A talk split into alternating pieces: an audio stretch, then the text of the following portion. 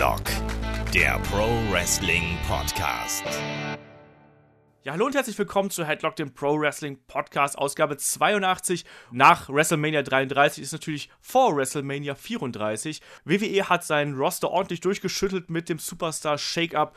In dieser Ausgabe, da geht es vor allem darum, was ist passiert die letzte Woche und vor allem, wie geht's weiter? Und natürlich auch, war der Roster-Split, also die erste Staffel des Roster-Split bei WWE, war das überhaupt ein Erfolg? Äh, mein Name ist Olaf Bleich, ich bin euer Host und bei mir sind heute zum einen der äh, David von MannTV, dem Online-Magazin für Männer. Einen wunderschönen guten Morgen. Einen schönen äh, Karfreitag. Genau, äh, Osterwochenende steht an und wir dachten uns, wir nehmen das äh, ja, unser kleines Podcast-Osterei hier ein bisschen früher auf, damit ihr äh, vielleicht am Sonntag, wenn ihr auf dem Weg zu euren Eltern seid oder wie auch immer, da noch einmal reinhören könnt. Und äh, der zweite im Bunde hier ist der Ulrich Steppberger von der M-Games. Guten Morgen. Guten Morgen. Ja, äh, habt ihr alle die Woche bis jetzt gut verdaut und äh, vor allem habt ihr heute frei, David? Ja, ich habe nie frei.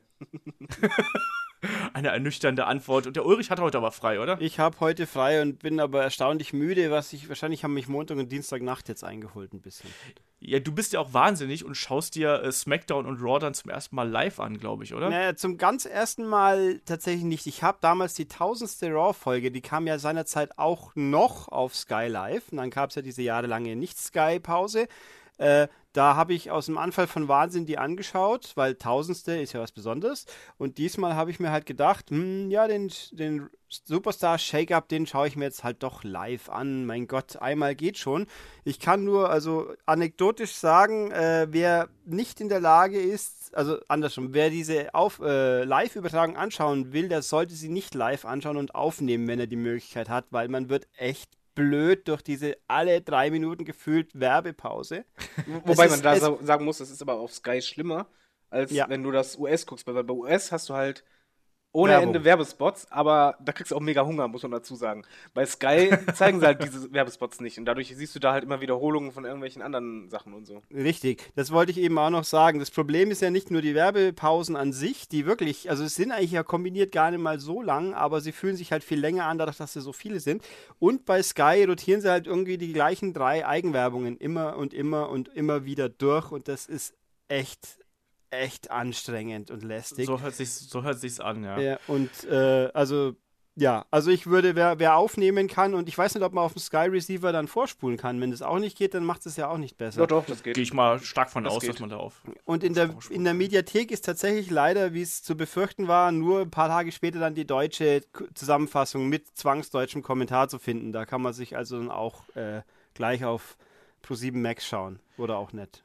Also es war anstrengend und strapazierend und hat leider auch äh, der Inhalt dieser zwei Live-Übertragungen hat mich das nicht ausreichend entschädigen können, sagen wir es mal so. ich glaube, Olaf genau. und ich gucken immer gleich. Ne? Wir gucken das immer am Folgetag.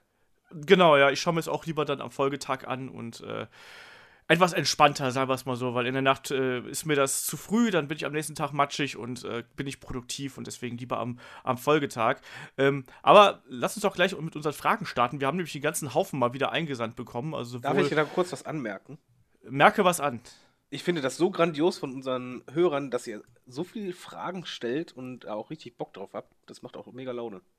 Ja, absolut. Also, egal ob jetzt bei, bei YouTube, bei Twitter, also ich bin heute Morgen noch um mal so ganz kurz hier äh, darüber zu reden. Also ich bin heute Morgen um sieben noch vom äh, Sören angetwittert worden, nach dem Motto, also über unseren Headlock-Twitter-Kanal. Ja, hab mir gerade hier den Roster-Shake-Up bei Raw und SmackDown angeschaut und bin gespannt, was ihr dazu sagt. Also allein, dass ihr da quasi noch dran denkt, am frühen Morgen uns irgendwie einen Tweet zu schicken und so, das finde ich schon saugut und äh, danke für den ganzen, das ganze Input, was, was ihr uns da liefert. Äh, das ist schon geil. Also das, ich glaube, diese Interaktivität macht den Podcast aus und äh, das macht einfach Spaß und deswegen äh, das motiviert natürlich auch. Aber lass uns dann doch gleich mal zu Fragen kommen. Wie immer am Anfang hier, ihr wisst, äh, Fragen schickt ihr entweder an fragen.headlock.de oder an die äh, ganzen Social Media Kanäle von uns. Sprich, ihr findet uns bei Facebook, bei Twitter und natürlich auch bei YouTube. Und ähm, auf unserer Website ähm, headlock.de gibt es natürlich auch eine kleine Supportseite mit unserer kleinen Portokasse. Wenn ihr da was reinschmeißen wollt, sind wir da sehr, sehr dankbar für. Und würde sagen, dann gehen wir auch zu den Fragen über. Und ähm, da geht äh, geht's auch gleich los mit dem Kollegen Hammerhorst bei äh, YouTube. Der fragt, fragt nämlich äh, was, was dem David garantiert äh, gut gefallen wird. Dem äh, geht es nämlich um die Entrances. Und zwar ähm, fragt es zum einen, was ist euer Lieblingsentrance? Seiner ist nämlich äh, CM Punk bei Money in the Banks 2011. Und da David schon sehr oft und sehr ausgiebig über Entrances hier philosophiert hat, fangen wir gleich mal bei dir an. Dein Lieblingsentrance? Ähm, boah, der Lieblingsentrance schlechthin, das ist aber schwierig. Also was ich auf jeden Fall äh, super mochte, war bei Undertaker gegen Shawn Michaels, wo halt Undertaker quasi von unten kam, aus der Hölle, und Shawn Michaels quasi göttlich von oben. Ja. Das hatte richtig Style. Äh, ich mag den Undertaker Entrance, ich weiß noch nicht von welcher WrestleMania das ist, wo er halt quasi ähm, durch das Licht geht und von unten diese Arme rauskommen, so die Seelen quasi mhm. nach ihm greifen. Das ist auch ja, mega stark. Äh, ja, Money in the Bank, äh, CM Punk, das ist halt episch von, von der Crowd her. Äh, was ich auch mag, ist der Entrance von John Cena bei äh, One Night Stand 2005. du sagst, das wäre auch meins gewesen. Ja, weil da, da finde ich einfach, einfach cool, wie der halt wirklich du siehst ihm an, okay, der, der schluckt mal kurz und dann Kopf nach unten, dann einfach so durch die Menge, ohne zu wissen von wegen, okay, haut mich jetzt einer oder nicht. Und dann kommen ja. sie halt in den Ring und dann einfach der ganze Anfang, wie dann die Crowd abgeht und so, das ist dann schon groß. Auf jeden Fall. Das war auch ein besonderer Event. Und mir fällt auch gerade ein, die muss ich mir eigentlich jetzt nochmal anschauen irgendwie. Jetzt habe ich gerade wieder richtig Bock drauf. Äh, Ulrich, wie sieht es bei dir aus? Lieblingsentrance, was fällt dir da ein? Äh, das äh, so unvorbereitet sehr schwer, weil zum einen ich äh, tendenziell eher nur die ganz normalen Standard-Entrances überwiegend im Kopf habe, weil ich ja auch, selbst wenn mir jetzt einer einfiele, müsste ich draufkommen, wo der war. Ähm, konkret äh, in letzter Zeit, darauf muss ich mich jetzt konzentrieren, am besten gefallen hat mir wahrscheinlich äh, bei diversen Takeovers Bobby Root ich denke, der mit dem Chor war dann doch der coolste davon. Ja. Der war wirklich sehr schön, wo die ganzen lustigen Menschen Glorious äh, im Chor intoniert haben.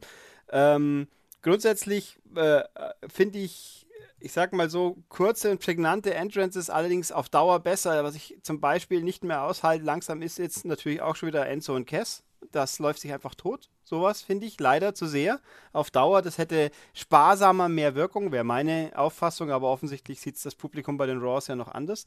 Ähm, und was ich gerne gesehen hätte, wären die Entrances, ich glaube, war es letztes WrestleMania oder auch dieses, wenn sie immer betonen, wie lang die Rampe diesmal ist. Nee, beim Rumble ja. war es, wo es die, die, die großen und kräftigen Superstars mit dem Wegelchen hingefahren haben, damit man sie nicht einlaufen sehen konnte, weil der Weg so weit war. Das hätte ich gerne gesehen, weil es einfach so absurd ist. Gut, das hat man ja früher häufiger gehabt. Ähm, wenn, wenn, ich so an Entrances zurückdenke, muss ich auf jeden Fall noch äh, hier Shawn Michaels legendären Entrance bei, was war es, WrestleMania 12, äh, wo er da von der, mit der Seilwinde äh, quasi runtergefahren ist. Das muss man da natürlich nennen. Den fand ich zum Beispiel Beim nicht gut gemacht. Also das Unterschwingen ja, aber es war halt schlecht, dass zuerst da sein Trainer rauskam. Ja, das, ja, aber dafür war der Rest des Entrances halt schon ziemlich cool. Ähm, und ansonsten bei mir so emotional, Ultimate Warrior, WrestleMania 6 bleibt halt einfach so ein Ding, äh, wenn der da die, den Gang entlang sprintet und die Crowd flippt aus. Das war einfach so. Äh, das liegt wahrscheinlich auch daran, dass das quasi mal eine meiner ersten Erinnerungen ans Wrestling sind. Und das war eben so ein, so ein Moment, da kriege ich heute noch Gänsehaut, wenn ich das sehe. Einen habe ich ähm, noch. Wen hast du denn noch? Weil, weil Ulrich das halt sagte, äh, Nakamura. Mit, der, ja, mit dem Geigerspieler. Das erste Mal, das war so fett. Und, äh, das, ja. Vor allen Dingen, das zeigt auch, wie schlicht du eigentlich einen Entrance machen kannst und der trotzdem mehr Impact hat als äh, Feuerwerk wie sonst was. Ja, ja, auf jeden Fall. Also es ist. Da, da, gehen wir dann vielleicht auch mal gleich zur äh, äh, der zweiten Frage vom Hammerhorst über. Der fragt dann nämlich, was sind die wichtigsten Bestandteile eines Entrances? Und er sagt halt ganz klar, für ihn sind es die ersten zwei bis fünf Sekunden. Und ich glaube, da kann man ihm auch durchaus recht geben. Also es muss eigentlich dieser, wenn die Musik kommt, muss die Crowd wissen, was passiert und dann muss die e explodieren. Und ähm, heutzutage hat man viele gute Entrances und viele gute Entrance-Teams vor allem, aber wir haben auch einige, wo es halt eben komplett in die Hose geht. Bestes Beispiel Cesaro. Ähm, David, wie siehst du das? Äh, wichtigsten Bestandteil eines Entrances? Ja, auf jeden Fall erstmal, was die Musik angeht. Meine Hörer wissen das vielleicht. Äh, es geht nichts bei mir über eine coole Entrance-Musik. Bei Wrestler zum Beispiel Edge hatte eine super Entrance-Musik und Co. Cesaro ist das beste Beispiel, wie es nicht gut ist. Was ich auch total schrecklich fand, war halt die Anfangsmusik von Dean Ambrose und Seth Rollins, als der Split war. Weil ich mhm. einfach nur dachte, okay, das ist jetzt wirklich total random 0815. Ein sehr guter Entrance macht wirklich aus. Diese, diese ersten fünf Sekunden, äh, das stimmt total. Also es muss halt erstmal ein Theme sein, der direkt mit dem ersten Ton oder den ersten zwei, drei Tönen direkt zeigt, okay, wer ist es? Direkt einen Impact hat. Und sei es mhm. Ultimate Warrior, einfach das erst, erste Mal, wo das Schlagzeug eintrifft, oder bei Steve Austin das klirrende Glas, wo direkt wumm. Dann muss aber auch. Bei The Rock, wenn es uh, If You Smell oder was auch immer dann am Anfang kommt. Genau, also es muss irgendwas Prägnantes sein, wo du direkt sagst, ach du Scheiße, okay, jetzt ist er da. Und dann muss ja. äh, äh entsprechend halt auch die Crowd mit abgehen, weil ein Entrance kann noch so schön sein. Wenn die Crowd ruhig ist, bringt das nichts. Das Beste ist halt, wenn du den ersten Ton hörst und dann die Crowd ausflippt. Ja. Und dann kommt, kommt derjenige halt raus, passend natürlich zum entsprechenden äh, Teil der Musik. Und dann halt, ja, visuell halt äh, noch, wie das halt aufgebaut ist. Also ich finde ja, halt man darf zum Beispiel sowas halt sehr cool. Bei Shawn Michael zum Beispiel, ich mag einfach, wenn er rauskam, dann kam die Kamera nah vor ihn, ging leicht nach unten und zeigte ihn ja schräg von unten und er hat dann immer die Arme ausgebreitet und ja. das, das hat halt einfach irgendwas. Das ist halt durchchoreografiert genau. wie sonst was wollte ich gerade sagen, die Choreografie ist da halt auch wichtig. Ich muss jetzt mal da so äh, an die letzte WrestleMania denken. Ich fand zum Beispiel Charlottes Entrance total cool. Also, äh, sie, sie kam da ja rein mit diesem Faun-Outfit und äh, stand dann auf der Mitte der, der Rampe und hat dann irgendwie Arme ausgebreitet und hinter ihr geht dann eben das Feuerwerk hoch. Das war ja zum einen eine Reminiszenz an WrestleMania äh, 24, an Ric Flair, aber das war auch so rein vom Bild her, fand ich das einfach total geil das war mega. und so. Vor allem passt es ja, ja, auch zu, zu dem Thema halt von den Königen und so, das hat ja was Erhabenes und dann richtig so, jetzt bin ich da. Wo, was zum Beispiel, diese WrestleMania hat auch gut gezeigt, wie man halt einen Entrance auch nicht machen sollte oder wovon manche Entrances leben. Und zum Beispiel bei Bailey ist es halt so, Baileys Musik, ich, ich finde, die, die passt halt wie Arsch auf Eimer bei ihr. Aber ja. die ist halt so aufgebaut, es fängt ja ruhig an eigentlich und dann erstmal der Pop, na na na. Und dann kommt der Aufbau, ein bisschen Spannungsbogen, dann kommt dieses, äh, ja, Ausbreiten und dem kommt ja die Figuren hoch. Und bei dieser WrestleMania war das halt eben nicht, da fehlten diese Figuren bei diesem, diesem ersten mhm. äh, Aufbäumen. Und da hast du einfach gemerkt, okay, plötzlich wirkte dieser Entrance von Bailey, den du sonst immer so cool findest, scheiße. Ja, ja, ja. Das kann ich nachvollziehen. auch kleine lustige Anekdote zu äh, WrestleMania Entrances nochmal. Randy Orton äh, hat sich ja darüber, na nicht beschwert, aber er hat ja im Nachhinein gesagt, dass ihm sein Entrance nicht so gut gefiel. Und zwar aus dem einfachen Grund, weil da hatte man ja quasi auf die Rampe eine äh, Schlange äh, äh, projiziert, die dann quasi mit ihm zum, äh, zum, zum Ring schleicht.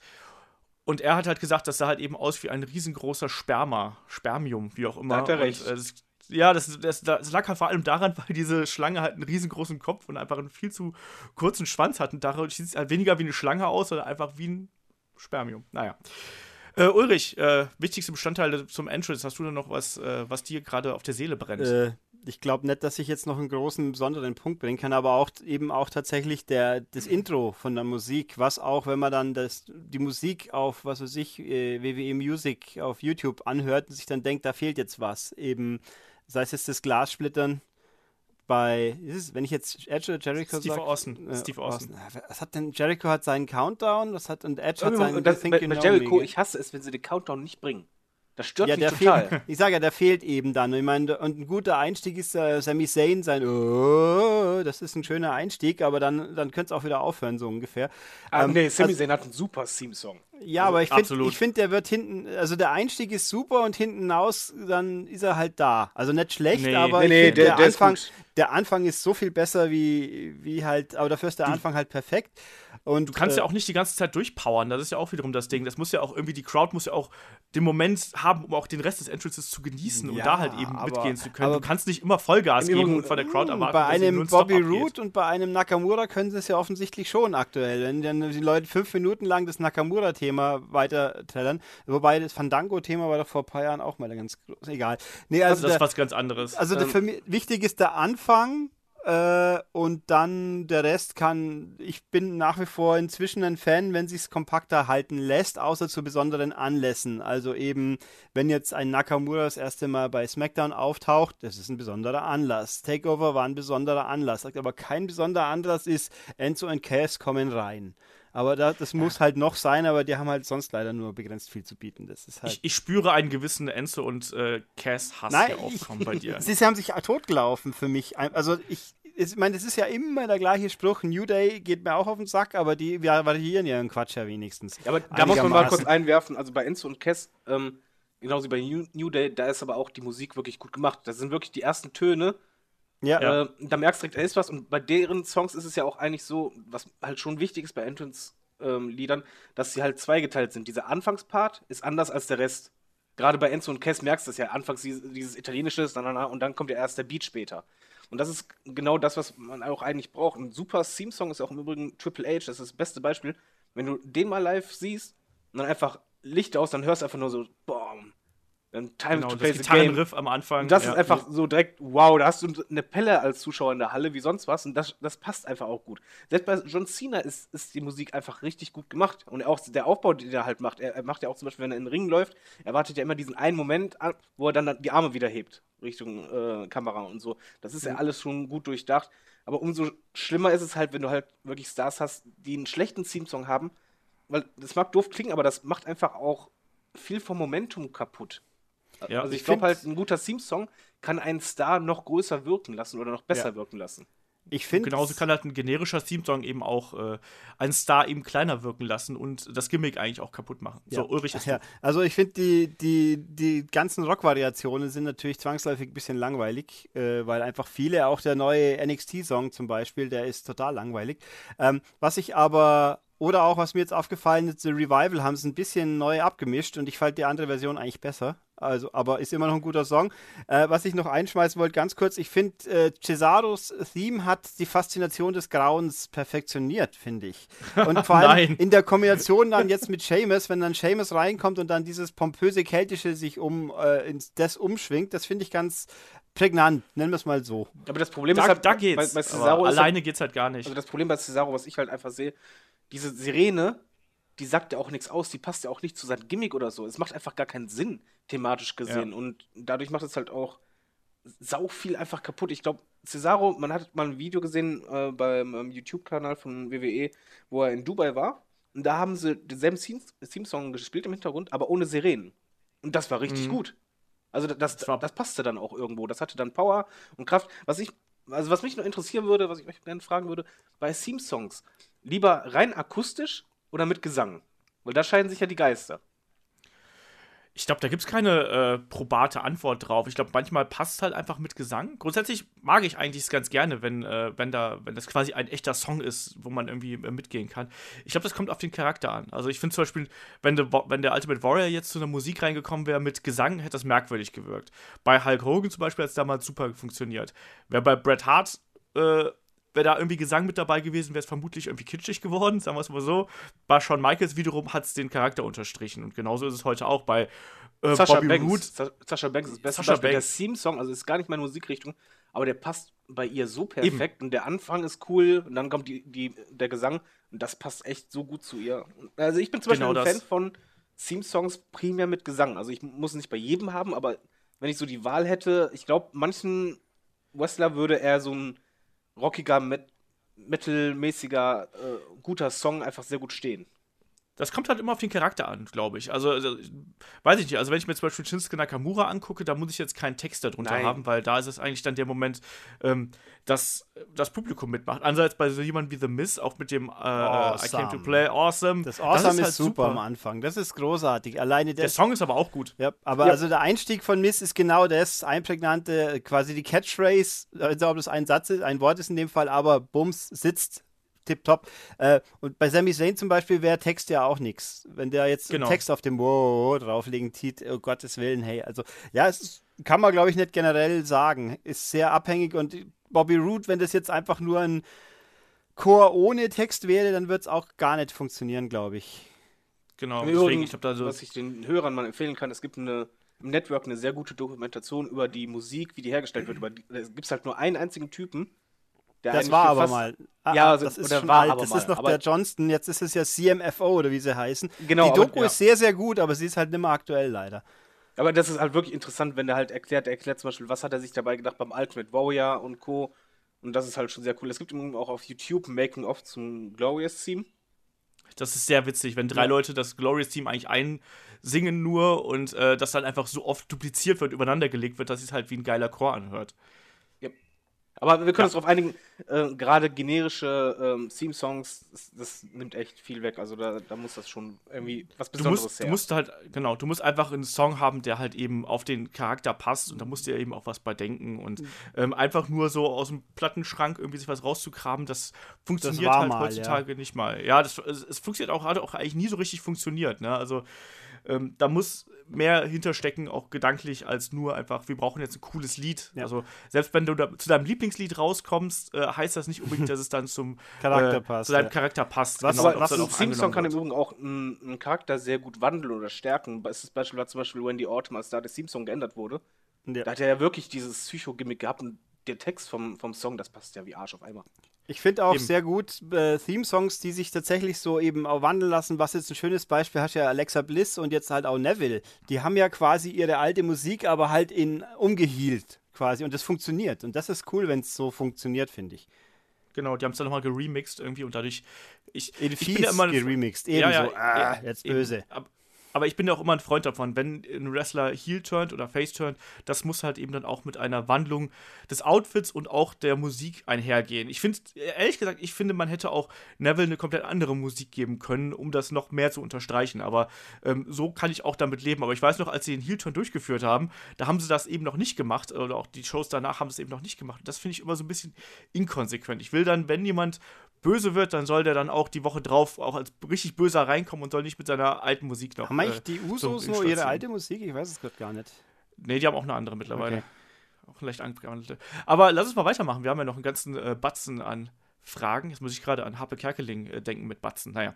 Ähm, wir haben vom Chris haben wir eine Mail bekommen, auch via äh, YouTube, und er fragt: ähm, Findet ihr auch, dass das Wrestling bei WWE zu kurz kommt? Also, er spricht da halt speziell äh, auch wieder WrestleMania an, wo er halt gesagt hat, dass da eigentlich jetzt kein Match dabei war, was ihn wrestlerisch vom Hocker gehauen hat. Und er dann doch lieber äh, Events zum Beispiel von New Japan oder NXT bevorzugt, weil es da eben deutlich mehr Wrestling gibt. Ähm, ich habe da schon mal drauf geantwortet bei ihm auch so ein bisschen. Also ich finde ja, dass WrestleMania ist da eben auch so ein bisschen die Ausnahme und WWE ist auch generell da so ein bisschen Ausnahme, weil ne, es ist nun mal World Wrestling Entertainment und nicht World Wrestling Wrestling oder so. Ähm, sprich, da wird eben mehr Wert auf die ähm, auf das drumherum gelegt. Äh, WrestleMania war halt eben eine, eine prunkvolle Inszenierung mit äh, Wrestling-Unterhaltung dazwischen. Und New Japan und äh, auch speziell NXT sind ja der deutlich puristischer. Da geht es ja eigentlich fast nur um das Wrestling und um äh, kleinere Storylines, also weniger groß ausgefüllte Storylines, weniger große Entrances und weniger große Charaktere. Und insofern finde ich das eben ein bisschen schwierig, weil da ist einfach der Anspruch anders. Ähm, David, wie siehst du das? Zu wenig Wrestling bei WWE? Also erstmal möchte ich sagen, dass ich bei WrestleMania schon ein paar Matches hatte, die mir echt gut gefallen haben. Ähm, er sagte halt, es war, er hat dazu geschrieben, es gab kein Match, was über die Vier-Sterne-Kategorie ging um mal wieder diese Geschichte rauszukramen. Ja, ich, ich, ich sag's mal so, es ist halt auch die Frage, was für ein Produkt man guckt. Ich, WWE ist halt ein komplett anderes Produkt wie New Japan oder sonst was. Und also ich finde halt nicht, dass Wrestling zu kurz kommt, weil bei der WWE das immer so war. Es war immer so, dass die Stories halt eine große Bedeutung hatten und die Show.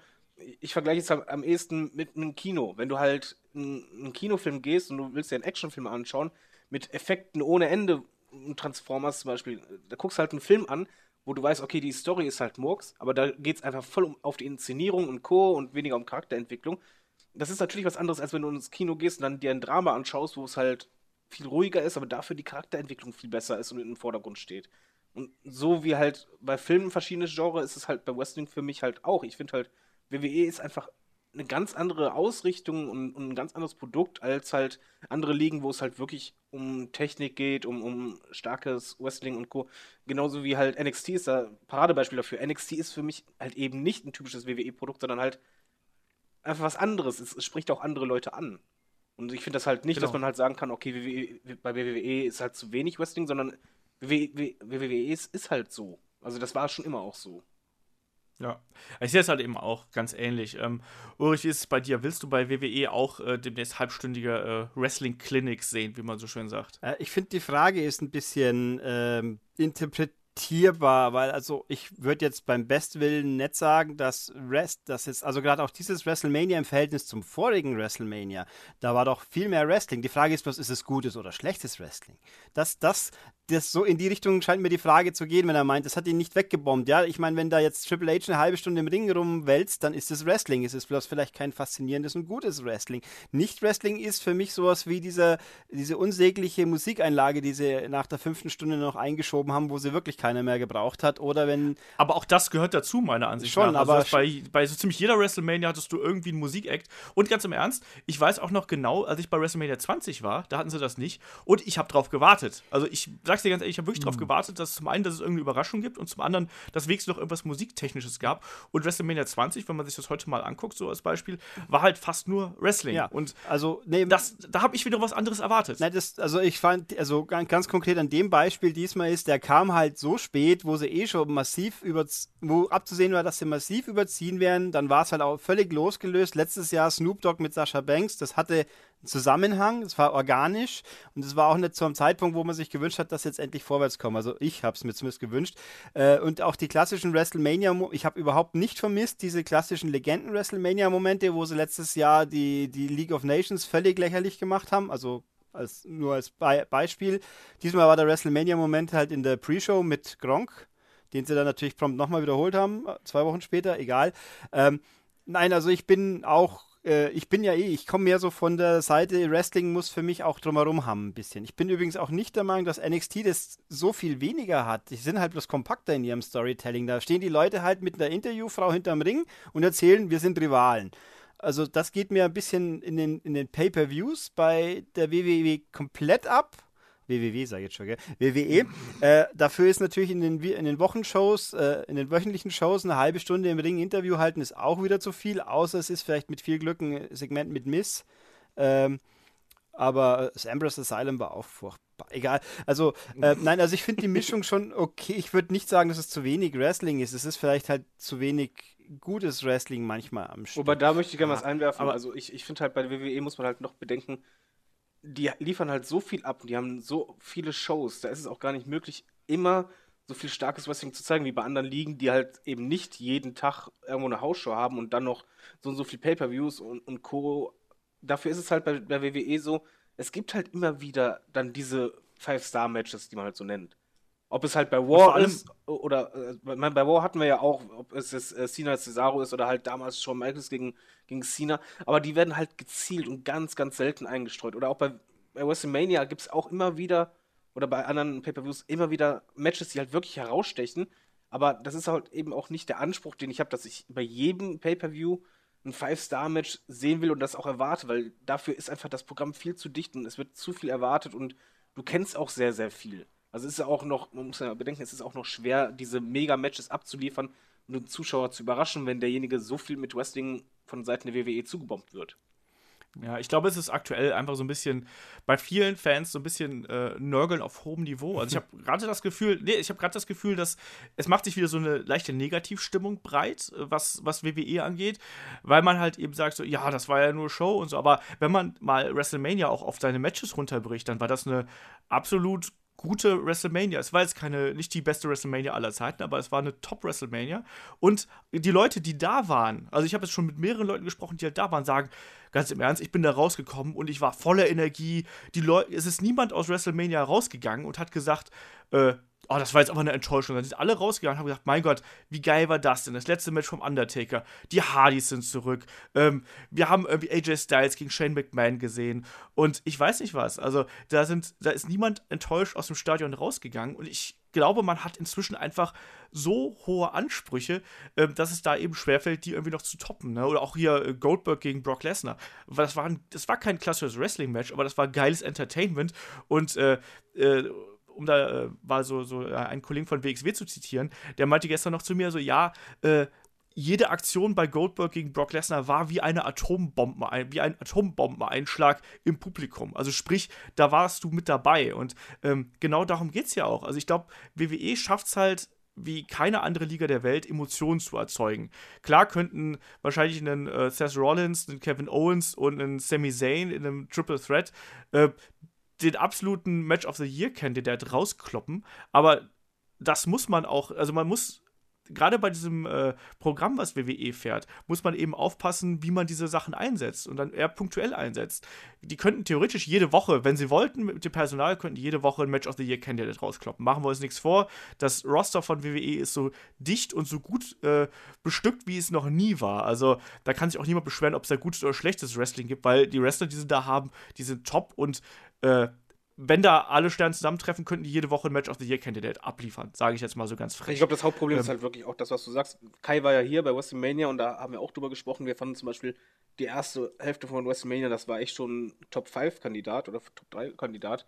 So stark war das halt, aber das, diese Erwartungshaltung bei den Leuten, die sie eigentlich selber schüren, die wird immer, immer größer und immer größer und eigentlich mittlerweile so groß, dass du die gar nicht mehr eigentlich erfüllen kannst. Also ich habe halt das Gefühl, du siehst ja auch in manchen Wrestling-Foren und so, dann geben sie ja Schulnoten zum Beispiel, wo ich mich dann mittlerweile frage, was muss ein Pay-Per-View machen, um eine Eins zu kriegen? Es ist absolut mittlerweile unmöglich. Du kannst halt echt haben, dass du ein Pay-Per-View hast mit einem Five-Star-Match, dann hast du ein anderes Match mit Emotionen, bombastische Inszenierung, äh, lange Laufzeit, du hast Spaß gehabt. Und trotzdem mm, finden mm. alle immer irgendwie was zu meckern, wo du sagen, ja, nee, also das ja war okay.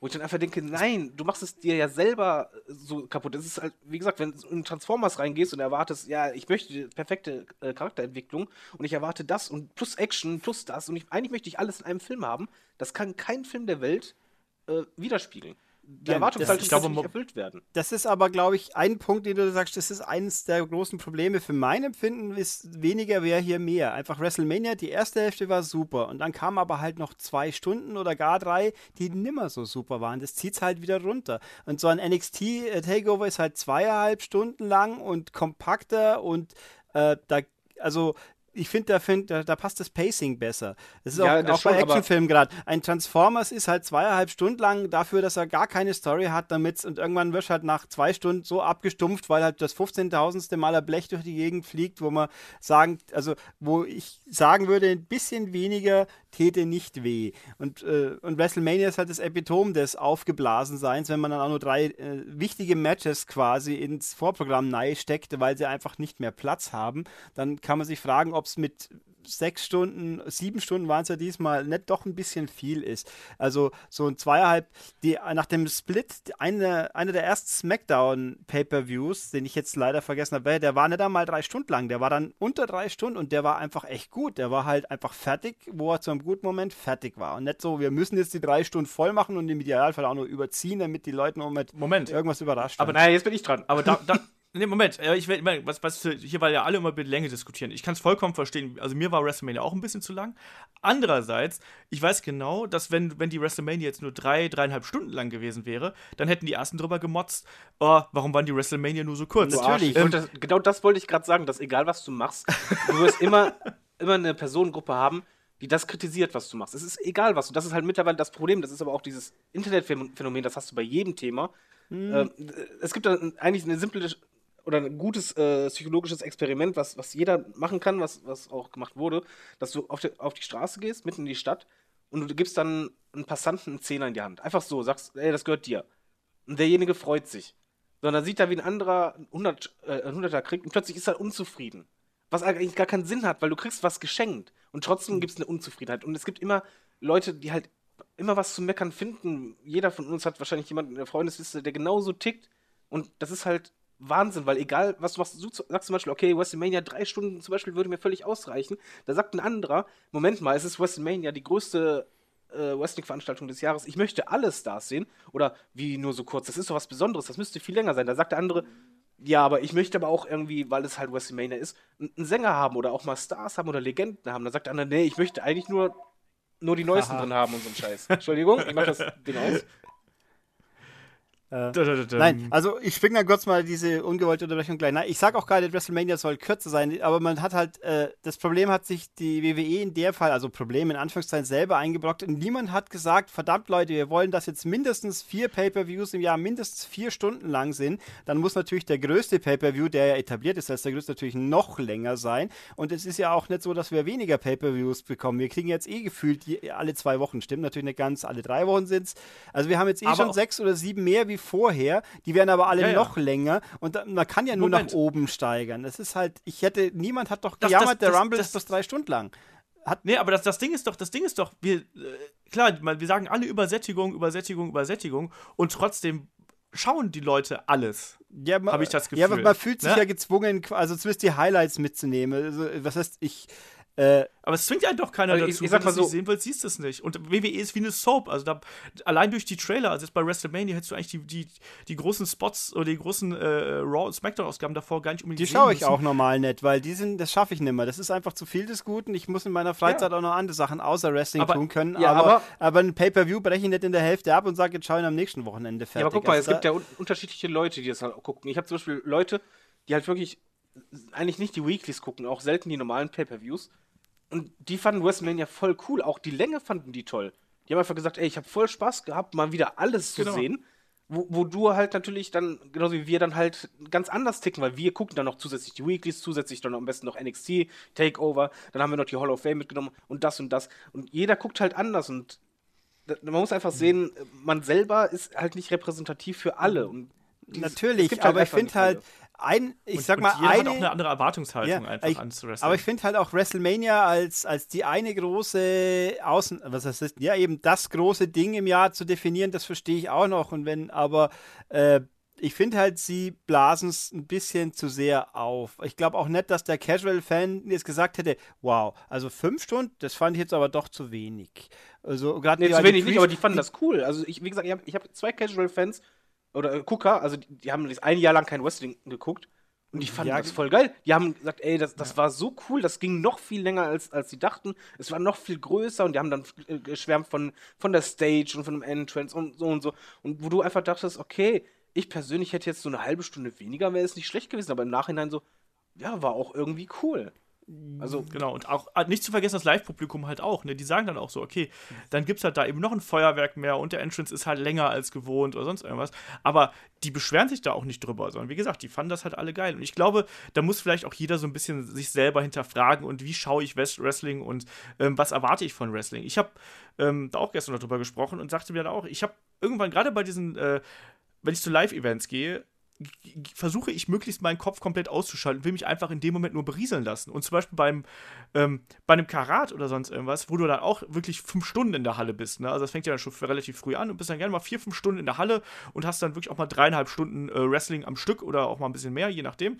Ähm, dann ist es halt wirklich auch so, dass man dann aber auch glücklich da rausgeht. Und du denkst, du darfst in diesem Moment nicht darüber nachdenken, wie hätte ich es gemacht, weil ab dem Punkt machst du dir es eigentlich selber kaputt. Und ich glaube, man muss von diesem Smart-Markigen auch manchmal so ein bisschen weggehen und einfach sagen, so, ich möchte jetzt das, was mir da geboten wird, einfach mit ganz offenen Augen, mit einem äh, offenen, ja, äh, mit Lust am Wrestling einfach begegnen, ohne dass ich sage, okay, ich sehe jetzt diese Aktion, ich, ich hätte es anders gemacht, das und das habe ich an den Kampf erwartet.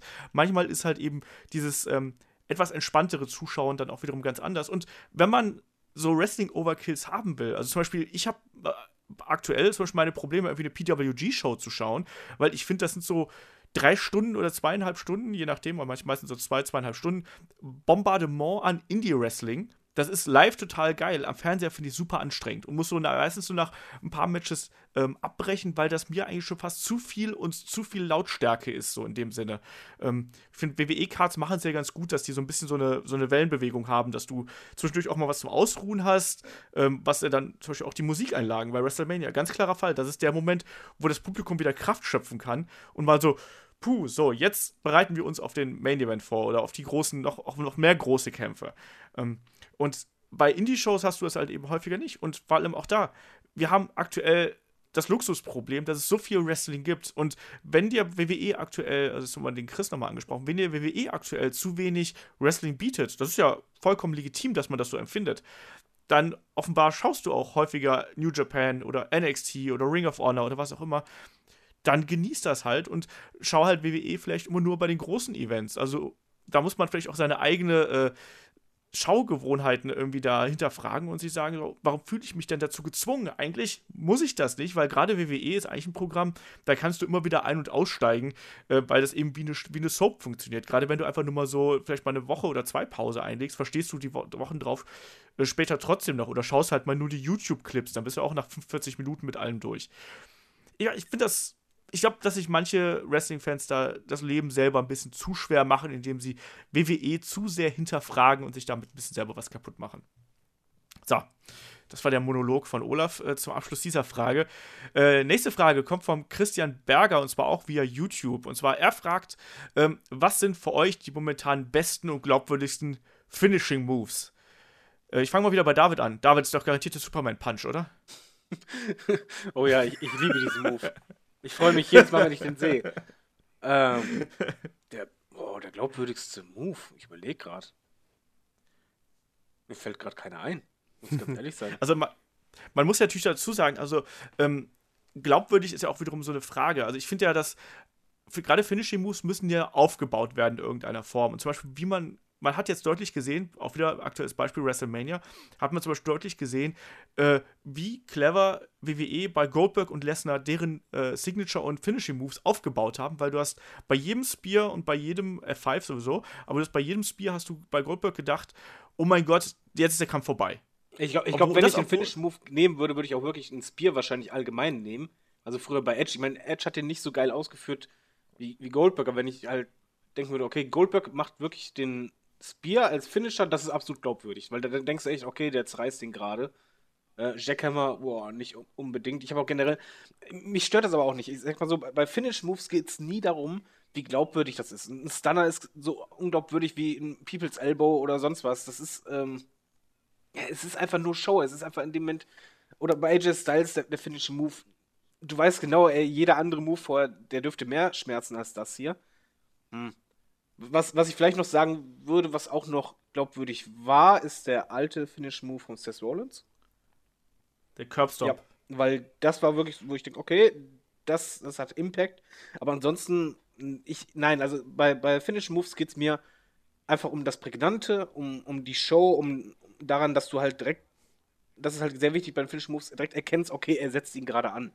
Also wenn Bray mhm. Wyatt halt äh, Sister Abigail ansetzt, siehst du direkt, okay, jetzt will er diesen Move machen. Und das ist halt auch wichtig, damit auch die Konter funktionieren und so. Also Glaubwürdigkeit ist bei mir bei Finish Moves wirklich total egal.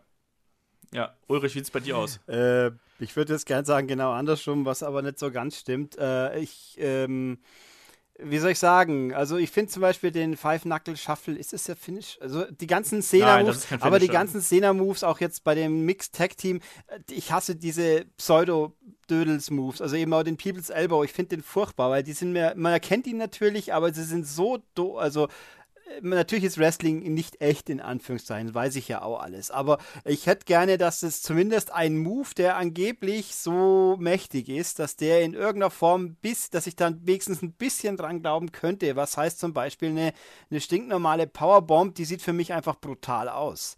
Wenn da jemand ja. einfach so richtig auf den Buckel so mit Wucht runtergewumst wird, das sieht für mich glaubwürdig aus. Bei den ganzen Aufgabegriffen tue ich mir ein bisschen schwer. Ich kann mir schon vorstellen, dass die wehtun, aber ich kann es halt visuell nicht nachvollziehen.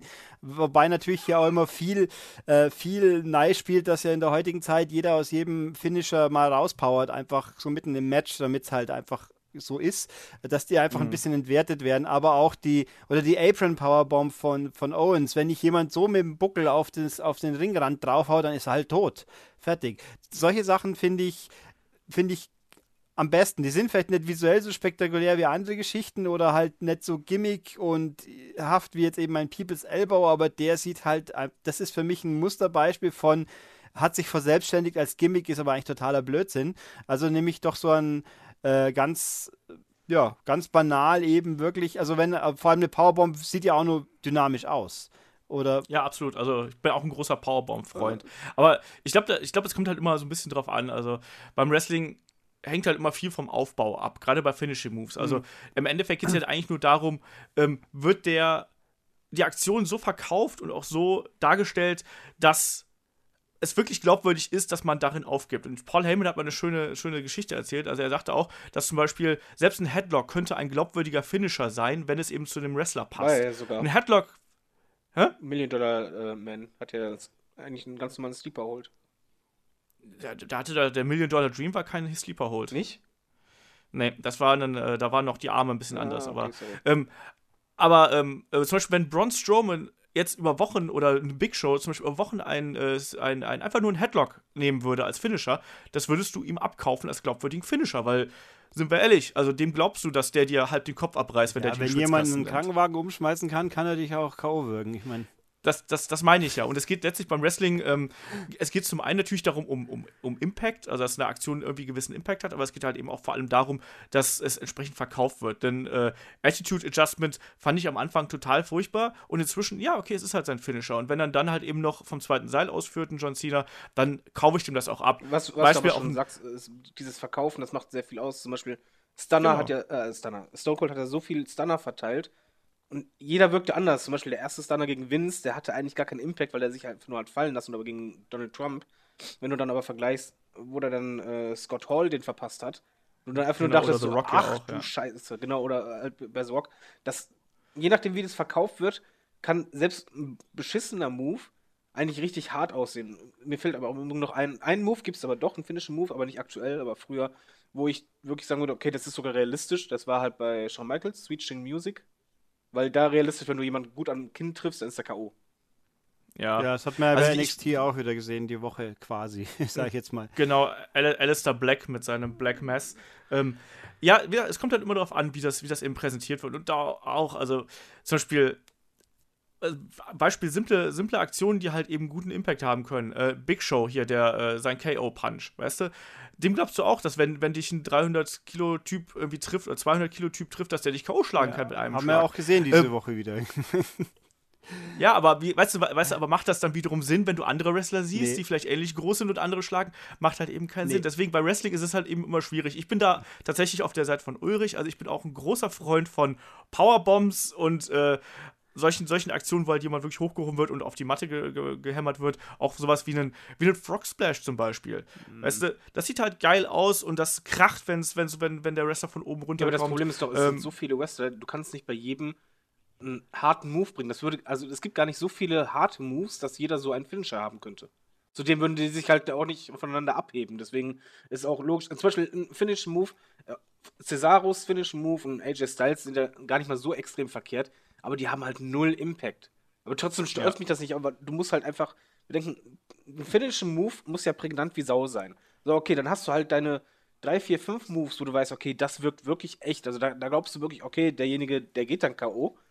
Aber es sind so viele Wrestler da, dass du halt gar nicht so viele äh, echte Moves verteilen kannst. Es würde gar nicht gehen. Außer du verteilst sie, aber dann werden sie nicht mehr so prägnant. Aber das ist halt beim Finish Move total wichtig, dass selbst der Letzte in der Halle oder im Stadion direkt erkennt, ach du Scheiße, der setzt, der setzt ihn gerade echt an.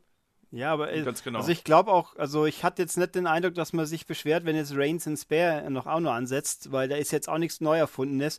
Ähm, aber ich finde, was mir auch noch kurz zwei Moves, die aktuell sind, die in verschiedene Richtungen gehen, aber beide auf jede Art funktionieren natürlich. Ich finde den AKO von Orton, der wirkt halt gut und der wirkt auch ja. so, als ob er halt Wirkung hat und sieht cool aus. Oder der Red Arrow von Neville, der ist halt natürlich mehr Gimmick wie sonst was gefühlt, aber er sieht halt so cool aus und doch auch dynamisch und nicht einfach bloß, ich lass mich mit dem Ellbogen kurz runterfallen, dass, dass ich den auch nur einigermaßen abnehme. Ähm, aber ja, also ich, ich hätte auch kein Problem, wenn mehr Wrestler, also es muss nicht jeder Wrestler seinen Signature-Move haben, wenn er muss halt passen. Und wenn halt drei Leute ja. einen Spare haben, die, bei denen es passt, dann passt es halt einfach. Ein guter, guter Finishing-Move, mal so aus, aus Take-Team-Sicht, äh, die Shatter Machine for the Revival finde ich ziemlich geil. Ähm, jetzt beim letzten Raw nicht, da haben sie es ein bisschen gebotcht, aber ansonsten äh, so als eine Codebreaker äh, 3D-Kombination mag ich auch. Aber lass mal weitermachen, wir haben ja noch ein paar Fragen hier vor der Brust.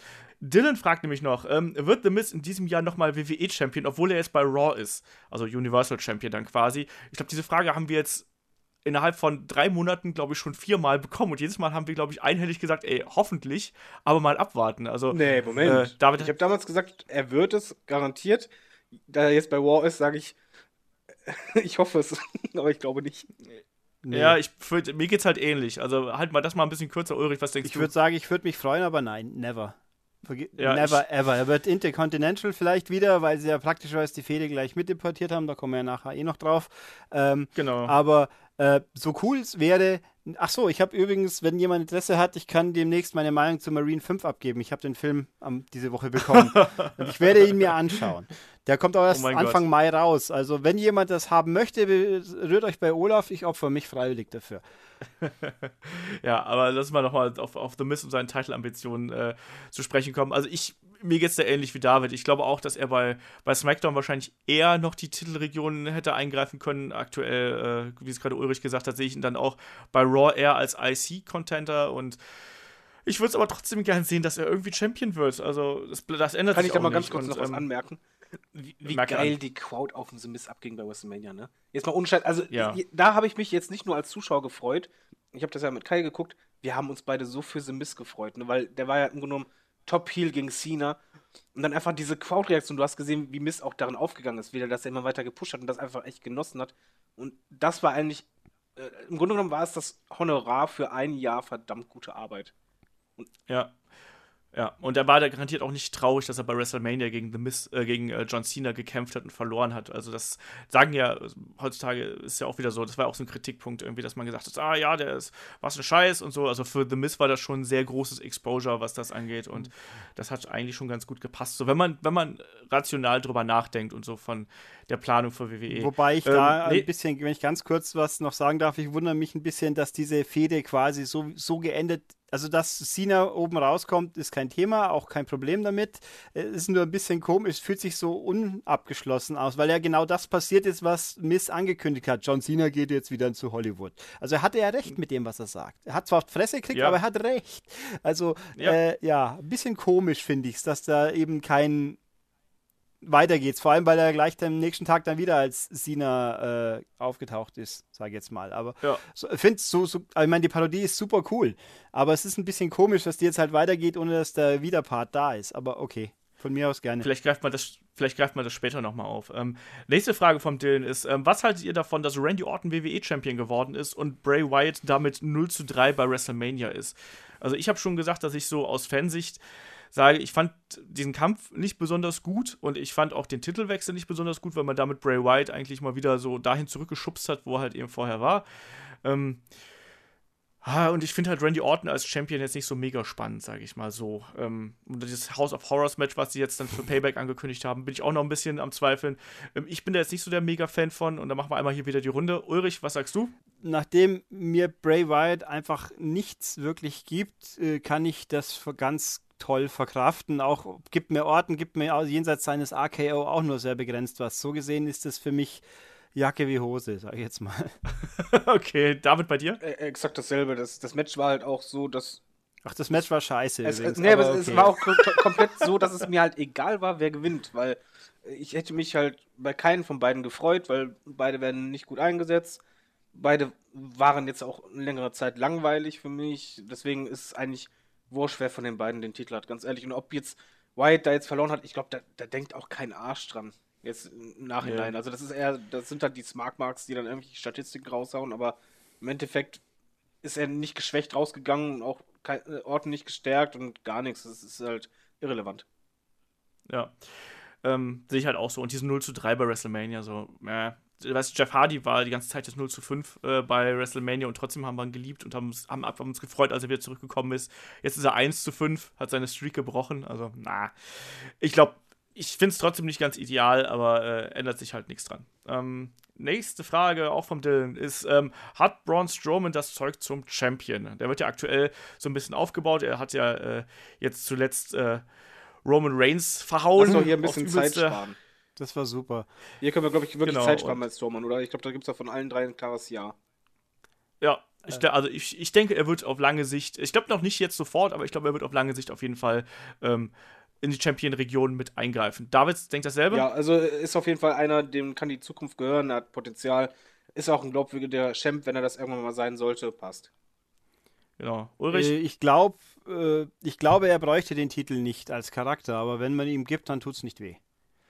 Ja. Ähm, nächste Frage von Dylan war: Gibt es auch irgendwann einen Podcast zu CM Punk? Und da bin ich mir sehr sicher, wir haben schon einmal einen kleinen Podcast zu CM Punk gemacht, bevor er bei äh, UFC aufgetreten ist und haben da auch so ein bisschen über ihn etwas ausführlicher geredet. Ich glaube, damals mit dem Kai und dem Flo. Und hey, ich bin mir sicher, dabei. da werden wir. Warst du auch dabei? Ach, stimmt, das, die haben wir zu viert Richtig. gemacht, ne? Stimmt. Stimmt, ein Vierer-Podcast zur Abwechslung mal.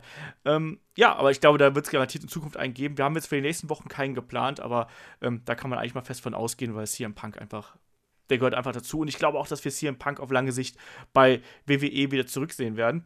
So, drei Fragen haben wir noch. Ähm, und zwar vom Tobias natürlich. Und zwar einmal eine äh, WXW spezifische Frage, nämlich Axel Dieter Junior hat ja diese Woche angekündigt, beziehungsweise WXW hat diese Woche angekündigt, dass Axel Dieter Junior WXW verlassen wird und seine Karriere im Ausland fortsetzt. Ähm, also wahrscheinlich wechselt er zu NXT, da gibt es aber trotz einiger Gerüchte noch keine endgültige ähm, offizielle Erklärung für. Ah, ah, kurze war, Frage, kurze Frage. Äh, Wäre nicht denkbar, dass der auch in die UK-Show eingegliedert wird oder hat die WWE irgendwo gesagt, dass da nur Briten teilnehmen dürfen? Ich glaube, da dürfen nur Briten teilnehmen. Es wäre zwar ähm, irgendwie konsequent irgendwo, aber eine, für jedes einzelne europäische Land können sie es ja doch nicht aufziehen. Und das wäre, äh, also ich, ich fände das also theoretisch es, es interessant, wenn, wenn europäische Leute da auch ein bisschen mit eingegliedert werden, aber wer weiß das schon. Ne, es, es, es hieß, glaube ich, in der Pressemitteilung, dass er seine äh, Karriere in Übersee äh, weiter okay. fortsetzen wird. Also er spricht schon für die USA und wenn wir ehrlich sind, so schön Ring of Honor, PWG und Co. sind, äh, ich glaube, es wird halt NXT werden und er fragt halt dann an dieser Stelle, ähm, wie rechnen wir äh, oder rechnen wir ihm große Chancen bei NXT aus? Und ich sage da ganz klar ja. Ähm, Axelita hat sich in den letzten Jahren einfach so groß weiterentwickelt, sowohl was seinen Körperbau angeht, was das Charisma angeht, ähm, sein, seine, seine, seine Promos sind besser geworden und ist wirklich sehr, sehr stark. Der hat den nächsten Schritt gemacht. Und dass jetzt dieser Schritt ähm, jetzt so schnell kommt, habe ich nicht erwartet, aber ich habe ihn da auch schon seit äh, vieler, vielen Monaten auf dem Zettel, dass er da irgendwann mal äh, ja, auf den Radar von WWE kommt. Jetzt ist es dann eben so schnell äh, passiert.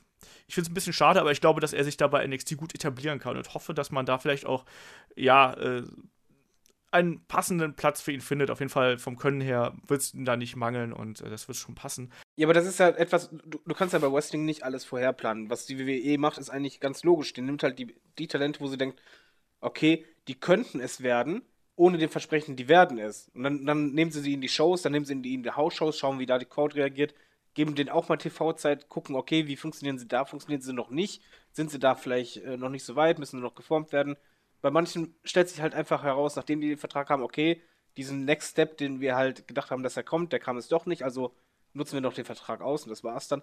Aber NXT ist ja. halt einfach etwas, das ist vielschichtig und ähm, die planen immer mehr Produkte. Also die Menge sehe ich nicht als Problem, sondern es ist auch wie beim Fußball. Du, du verpflichtest ja auch 10.000 Leute. Im Endeffekt hast du dann aber einen Kader von 26 Mann zum Beispiel, aber es stehen halt äh, jede Woche immer nur 14 Leute im, auf dem Plan und der Rest halt nicht. Und der entweder setzt er sich durch oder nicht. Nee, wobei auch bei NXT ein bisschen so, so cool das alles ist. Gerade jetzt hast du auch wieder den Eindruck, jetzt haben sie es wieder die, so viele Leute wegbefördert, dass man wieder ein bisschen dasteht. Du hast die Authors of Pain und DIY und dann ist es vorbei. Weil TM1, äh, 60, die müssen gefühlt TM61 gibt es noch, die sind verletzt und dann, wer macht denn die nächsten drei Takeover-Main-Events im Tag-Team-Bereich? Also DIY und Authors of Pain sind jetzt erstmal, ich meine, der nächste Takeover ist ja schon im, äh, im Juni. Ja. Oder im Mai? Mai, Juni, Mai auf jeden Fall. Der, der, ist schon relativ, ja, schon relativ bald, ich glaube Mitte Mai, ja, hast recht. Ähm, äh, das nächste Tag Team Match wird eindeutig sein, Authors of Pain gegen äh, DIY, ein Rematch natürlich. Im Main Event wird es dann Drew McIntyre gegen Bobby Roode heißen, ja, einfach weil die aktuell pro, äh, haben sie prominente Leute da äh, nach oben befördert und müssen jetzt erstmal wieder und aufbauen. Bei den Frauen logischerweise Asuka gegen, gegen Amber Moon, weil sonst nichts da ist, was, wenn sie jemand, die anderen zwei, die Australien stecken, dann lachen die Leute ja bloß alle. Also ich, das glaube ich übrigens nicht, dass das das nächste Match wird, sondern hm. ich glaube, das nächste Match wird ähm, Four-Way werden zwischen Asuka, Amber Moon, äh, Nikki Cross und äh, Ruby, Riot. Ruby Riot. Ja, okay, das hätte Ich glaube, dass man was, sich ja. Amber Moon, dass man sich Amber Moon gegen Asuka für den SummerSlam aufhebt. Ähm, aber lass mal, lass mal hier weitermachen. Ja. Das ist ein äh, Verquatschen wir hier stundenlang mit den Fragen. ähm, Tobias fragt noch, ähm, wen man äh, von uns hier am 30. Mai in Oberhausen sieht. Ähm, also ich bin auf jeden Fall dabei. Also das ist hier die Axel Dieter äh, Junior Abschiedsshow quasi in der, äh, in der Steffi, wie es so schön heißt. Also ich bin auf jeden Fall dabei. Der äh, Kai ist auf jeden Fall dabei und äh, äh, die Vicky, also eine gute Freundin von mir, ist auch noch mit dabei. schöne Grüße an dieser Stelle, wenn sie bis hierhin durchgehört hat und nicht äh, beim Podcast eingeschlafen ist bei den Fragen, wie sie sonst immer tut. Äh, also wir sind auf jeden Fall da und wir werden im Anschluss, werde ich mit dem äh, Tim Petrowski von GF der Talk wahrscheinlich wieder einen ähm, Live-Podcast da aufnehmen, den es dann exklusiv bei uns auf dem YouTube-Kanal gibt. Also wie wir es auch beim Karat gemacht haben, das setzen wir einfach mal sofort. Ich möchte mal anmerken, dass ich dann später auch mal wieder bei Events dabei bin, wenn die Hochzeit hinter mir ist. es ist ja eigentlich direkt bei dir vor der Haustür so ungefähr. Ja, ne? aber keine also, Kohle gerade dafür, das ist halt das Problem. Ja, genau ja, ähm, es WXW wird noch oft genug äh, veranstalten und insofern äh, sollte das auch noch irgendwann wieder passen. Ähm, nächste Frage vom Tobias. Äh, wann sehen wir Shinsuke Nakamura gegen AJ Styles? Und das äh, leitet schon fast so ein bisschen über, zu unserem eigentlichen Thema über. Ich sage jetzt einfach mal, wenn, dann muss das ein großes Ereignis sein, entweder SummerSlam oder WrestleMania. Also das ist für mich einfach so ein Ding, das wollen alle sehen und das ist für mich ein Ticketseller und das muss ein großer Event sein. Ich hoffe, man spart sich das noch ein bisschen auf und teast da einfach so ein bisschen an und äh, baut Shinsuke noch ein bisschen weiter auf, ehe er da gegen AJ Styles ja, ran darf. Also. Es ist ja auch abzusehen, gegen wen er jetzt, nachdem Miss weg ist, dann ist jetzt halt Sigler offensichtlich der Aufbaukandidat. Genau. Wobei mir übrigens einfällt, auch weil sagen Leute, Tour, die WWE ist ja auch schon wieder in Deutschland, einmal immerhin, in Stuttgart im Mai. Und ich ja. habe ja immer gedacht, aber wieder der Raw brennt. Und ich dachte mir, ach Gott, nicht schon wieder. Aber jetzt wird es dadurch natürlich wieder interessant, weil jetzt bei Raw ja interessante Leute dabei sind. Dadurch äh, ist diese Abwechslungsfaktor. Ich habe mich immer, ich habe mir ja gewundert, dass so die letzten drei Deutschland-Touren immer Raw war. Aber wie gesagt, diesmal ist es ja zur Hälfte in Anführungszeichen SmackDown, weil ja die ganzen Leute hingewechselt sind. Immerhin. Ja. Ähm, David, Shinsuke Nakamura gegen AJ Styles, wann? WrestleMania. Also ich, ich, ich, äh, ich ja, vielleicht kommt SummerSlam, aber ich hoffe nicht. Das ist so etwas, wo ich einfach hoffe, dass die Fehde dann auch Zeit kriegt und dann halt wirklich irgendwie so im Herbst beginnt und dann richtig WrestleMania, bam, Genau, das denke ich eigentlich auch. Ähm, letzte Frage vom Tobias und dann sind wir auch durch mit den Fragen. Ähm, Roman Reigns wird von Braun Strowman auseinandergenommen und hält davor noch eine relativ demütige Promo. War es das mit dem Heel-Turn von Roman Reigns? Und ich sage ganz klar ja, weil ich habe schon vorher gesagt, dass es kein Heel-Turn von Roman Reigns geben wird. Ich glaube, das war jetzt die Geschichte und jetzt macht er dann auf Racheengel, wenn er wieder fit ist und seine Anführungsstrichen inneren Verletzungen auskuriert hat nach dieser Attacke und dann mal kurz greift er halt gefragt, was für ein Heel-Turn. Ja. Also wir haben uns den gehofft, haben ja gesagt, gegen Undertaker ist eigentlich der ideale Zeitpunkt, aber der war ja nirgendwo angedeutet ein Heel-Turn für mich.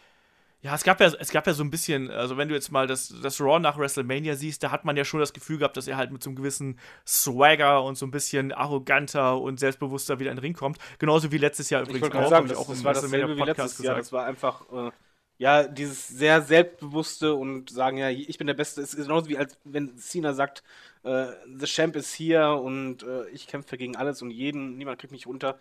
Das ist ja einfach, das ist natürlich nicht dieses Babyface-Gelaber, aber es ist ja trotzdem nicht heelisch, sondern einfach nur, das zeigt, ja, ich hab's echt drauf, was tausend andere Wrestler auch sagen.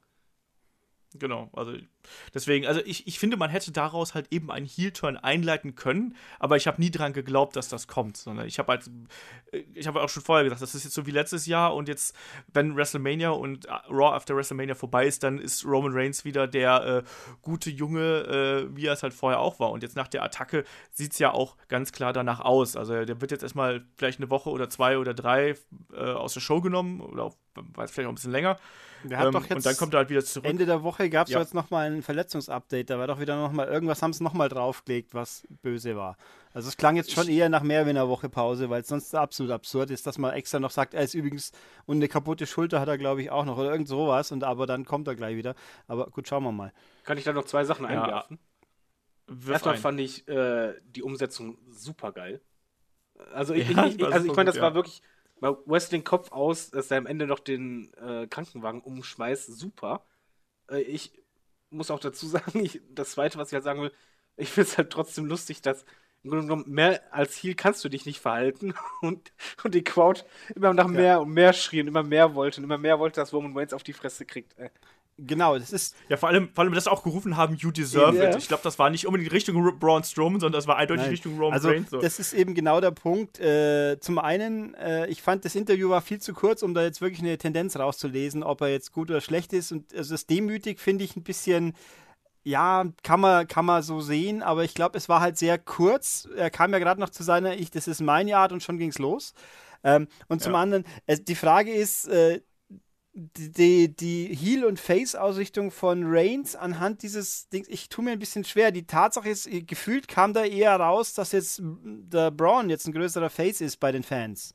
Weil sie haben ihn, weil er hat jetzt endlich das größte Übel entsorgt, so in Anführungszeichen. So kam ja, es ja rüber. Moment, laut Fan, aber nicht laut WWE. Ja. Laut WWE-Logik ja, wurde jemand hinterrücks angegriffen, obwohl derjenige schon verletzt war, wurde er trotzdem nochmal angegriffen, obwohl er auf einer Barre äh, lag und festgeschnallt war das und ist schon sich richtig, nicht wehren konnte. Also laut WWE-Logik ist es halt schon so, dass die mehr Babyface kaum machen konnten. Das war genauso wie damals Hulk Hogan gegen Earthquake und Co. Das ist wirklich so, ja, der, der, das Top-Face der Liga, was so doll ja. kämpft, kann sich gerade noch nicht mal wehren und wird verkloppt hinterrücks und feige. Natürlich, die Fans haben es aber komplett andersrum gedreht, aber das machen die schon die ganze Zeit bei Wayne. Ja, aber die Frage ist halt, wie sie jetzt, also wie es dann mit Braun weitergeht, weil da, das wäre ja jetzt, die Logik wäre, Braun ist der größte Heel überhaupt, aber so, so kannst du nicht positionieren, wenn die Leute ihn die ganze Zeit bejubeln. Ist, also gut, man kann es versuchen, aber dann wirkt es halt wieder total dämlich, dann wirkt es halt doppelt dämlich so ungefähr. Nee, das ist dann so wie bei Stone Cold äh, damals Stone Cold als Heel wurde auch abgefeiert. Das ist, man, manchmal ist es einfach so, da sagt ja ein Heel einfach mehr zu. Und bei Strowman würde ein Face-Turn gar nicht passen und das braucht auch gar nicht. Fa Strowman funktioniert halt als, als Heel, als Monster so gut, dass die Leute halt langsam immer mehr und mehr Gefallen dran finden und eigentlich auch sehen wollen, dass der einfach alles zerstört. Also das ist so, ja, ein bisschen Attitude-Anleihen, dass sie da einfach Bock haben, dass der Typ sich über alles hinaussetzt und einfach alles zerlegt. Also ich frage mich genau, bei Braun. Das, das funktioniert ja auch bei, aktuell ganz bei gut. Bei Braun sehe ich jetzt aktuell auch wieder noch eine andere Gefahr dazu kommen, aber gut, da können wir nachher mal noch kurz das an. Genau, aber würde ich sagen, wir, wir, quatschen jetzt ja eh noch über das aktuelle Geschehen von äh, WWE gleich. Und ähm, dann würde ich sagen, schließen wir an dieser Stelle einfach mal ähm, die Fragerunde ab. Aber super geil, dass ihr da alle so fleißig Fragen geschickt habt und auch den YouTube-Kanal nutzt, um uns da noch was rüberzuhauen. Ähm, macht das gerne weiter so. Ähm, wir schauen mal, ob das noch größere Ausmaße annimmt oder müssen wir uns irgendwas, irgendwann was überleben. Aber äh, super geil, dass ihr da so mitmacht. Äh, ansonsten Fragen an fragen.headlock.de, an Twitter, äh, Facebook und YouTube. Ähm, und dann nochmal der Hinweis auf headlock.de und die Supportseite da. Und dann würde ich sagen, nach nunmehr gut über einer Stunde legen wir dann auch mal mit dem eigentlichen Thema los. Und ähm, da wollte ich jetzt ja nicht nur einen äh, ja, einen Rückblick auf den Superstar Shake-Up machen, sondern auch allgemein einmal so ein bisschen auf dieses letzte Jahr zurückblicken, weil ähm, wir haben ja seit äh, Mitte letzten Jahres gibt es ja den äh, Roster-Split und wir haben unterschiedliche Roster für SmackDown und Raw und ja, ich finde, man kann jetzt eigentlich ein gutes erstes Fazit ziehen, weil sozusagen die erste Staffel vom Roster-Split ist vorbei, so habe ich es einfach mal genannt. Also ich finde, so fühlt sich das an, als ob jetzt äh, ein, ein, neue, ein neues Kapitel bei WWE beginnt. Und da kann man dann auch mal so einen Blick zurückwerfen und fragen, hat sich dieser Roster-Split eigentlich gelohnt? Und ich würde mal sagen, so also grundsätzlich war das auf jeden Fall schon mal eine gute Idee, um äh, das Produkt ein bisschen aufzuwerten. Aber ich habe trotzdem nicht das Gefühl, dass äh, beide Shows da unbedingt von profitiert haben. Und deswegen äh, frage ich mal den David hier an erster Stelle: ähm, wie, Gibt es für dich Gewinner und Verlierer des Roster-Split in den letzten äh, 9, 10, 12 Monaten? Äh, meiner Meinung nach ja. Also die größten Gewinner sind meiner Meinung nach, äh, meiner Meinung nach AJ Styles und The Miz, weil sie halt einfach mhm. bei SmackDown genommen, ja, so auch tragende Kräfte wurden und halt eben nicht diese Big Guys von War quasi vor der Flinte hatten, die im Weg standen und, und die alles überschattet haben. Also auch kein Roman Reigns oder so, sondern die waren halt quasi, wenn man halt realistisch sieht, SmackDown war halt ohne das Mega-Face. John Cena war zwar dabei, aber den musst du halt nicht nochmal pushen. Und es war halt keiner da, wo du halt sagst, okay, da, da ist WWE eh dabei, denjenigen zu pushen bis in den Himmel. Und man muss halt jeder selber irgendwo überzeugen. AJ Styles hat es ja selber geschafft. The also, Miz genauso. Ja. Und das muss man einfach hervorheben. Ich finde auch, dass Dolph Ziggler ebenfalls davon profitiert hat, bei SmackDown zu sein, weil halt er sonst eher in der Undercard komplett wäre, aber bei SmackDown spielt er schon keine schlechte Rolle, gerade mit The Miz. Die Fehde hat mir sehr gut gefallen. Ja, danach leider ein bisschen in der Bedeutungslosigkeit dann verschwunden mit seiner Apollo Crews Callisto. Genau, aber ich glaube, Dolph Ziggler ist trotzdem so in, in einem Bereich, wo ich sage, bei SmackDown ist das so ein Kandidat, der ist mal verschwunden, ein bisschen weiter unten. Dann ist aber genauso gut, äh, ist es wieder möglich, dass er dann wieder hochgehoben wird. Was bei War mhm. halt weniger der Fall gewesen wäre, dass ich ihm da zutrauen würde. Ich finde, Baron Corbin äh, hat eigentlich auch äh, davon profitiert, dass bei SmackDown einfach er gewissermaßen auch ein bisschen mehr Zeit hatte und nicht gleich so hm, die ganze Last auf ihn ist, sondern der kann sich halt langsam entwickeln. Gewinner bei War zum Beispiel sehe ich halt kaum jemanden. Also zumindest fällt mir halt keiner ein. Da sind halt die ganzen Part-Timer dabei. Roman Reigns, der alles überschattet hat. Seth Rollins war halt äh, gut äh, mal nicht dabei. Kevin Owens ist im Grunde genommen für mich Sieger und Verlierer zugleich. Also er hat halt mit Jericho und äh, dem Titel eigentlich enormen Fokus erhalten und das auch genutzt. Aber zeitgleich halt auch so beschissen wurde er dargestellt und auch so, ja, fast irrelevant im Nachhinein, wenn es dann halt Richtung WrestleMania ging, dass er dadurch halt mhm. quasi äh, vom Gewinner zum Verlierer wurde. Ja. Äh, ich finde generell bei War, dass es halt alles ein bisschen schwieriger ist. Ja, was man halt sagen kann, bei War noch auf jeden Fall Enzo und Cass. Die, die mhm. passen da auch gut hin. Also das hat auch gut geklappt. Ich hätte noch, ich hätte da noch, ähm, Cesaro und Seamus sind für mich Gewinner bei Raw. Also die sind ja wirklich aus der Bedeutungslosigkeit, also gerade auch ein Seamus, ähm, der wirklich eigentlich keine große Rolle gespielt hat, ist durch diese Fehde mit Cesaro und dann das anschließende Tag-Team. Die beiden sind, glaube ich, schon, sagen wir mal so, am, am Maximum was ihre Raw-Karriere ist irgendwie. Ich glaube, da sind sie schon ganz oben ja, angekommen die Frage mit der aktuellen Positionierung. Die Frage war ja nicht, wer allgemein der Gewinner ist, sondern vom Split der Gewinner. Und ich glaube, Cesaro und Seamus hätten bei SmackDown vielleicht sogar noch mehr erreicht. Ich, ich sehe die halt nicht als Gewinner vom Split, sondern das bei denen, das war halt eher organisch. Das ist losgelöst vom Aber Split Gewinner gewesen. bei Raw vielleicht. Gewinner oder? bei Raw auf jeden Fall.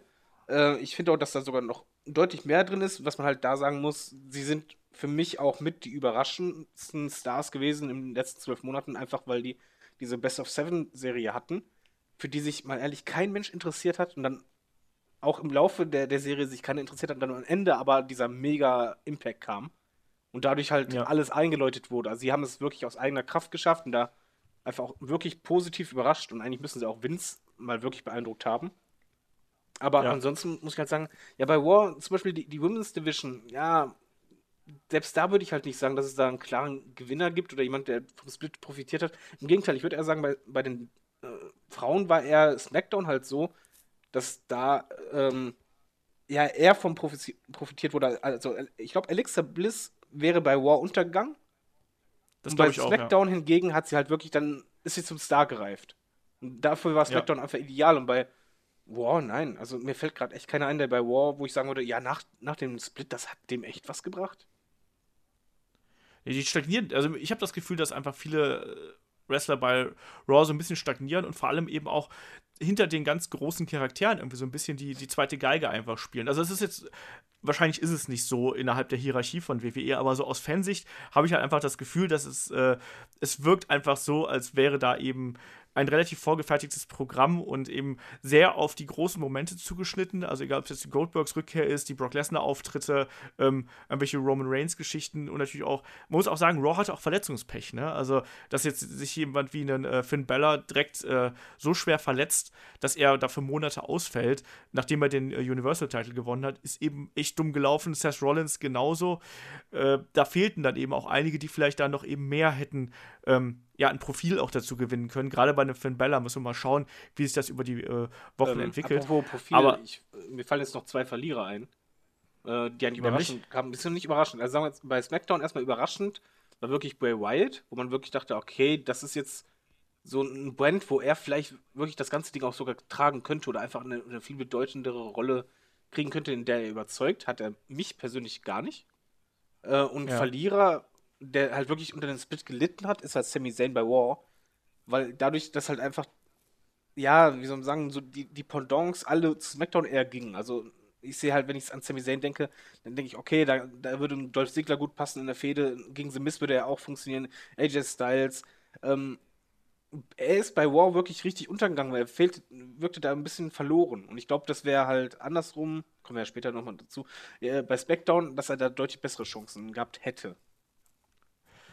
Ja, wobei ich, also ich finde, ich sehe Sami Zayn nicht eindeutig als Verlierer, sondern eher so, der schwamm halt so ein bisschen mit. Ich fand, der war immer irgendwie dabei, aber der hat eben keine tragende Rolle mhm. gespielt. So, das, das ist so, der war da einfach so ein bisschen ungenutztes Potenzial und ich glaube, das ist auch gerade das, was man Raw so ein bisschen vorwerfen kann, dass einfach viel Potenzial tendenziell da gewesen wäre, aber dass man einfach vieles nicht ge genutzt hat. Also auch diese Jericho Owens Sache war ja wirklich über lange Zeit also da waren viele lustige Sachen dabei oder so, aber eigentlich, äh, ich habe ja da auch äh, sehr viel drüber geschimpft, weil einfach Owens so im Schatten von Jericho und der List of Jericho stand, ähm, wo man dann ja erst wirklich nach gefühlt einem halben Jahr äh, den Absprung geschafft hat und Owens dann äh, hier geturnt hat und dann wurde auch auf einmal wieder interessant, so richtig. Also zumindest für mich. Ich mochte das Festival of Friendship super gerne, weil es einfach so absurd war, aber nichtsdestotrotz war jetzt Kevin Owens jemand, da hätte man eigentlich noch viel mehr durch den Roster-Split und auch durch den Titelgewinn irgendwie da nach außen kehren können. Stattdessen hat man immer das Gefühl gehabt, also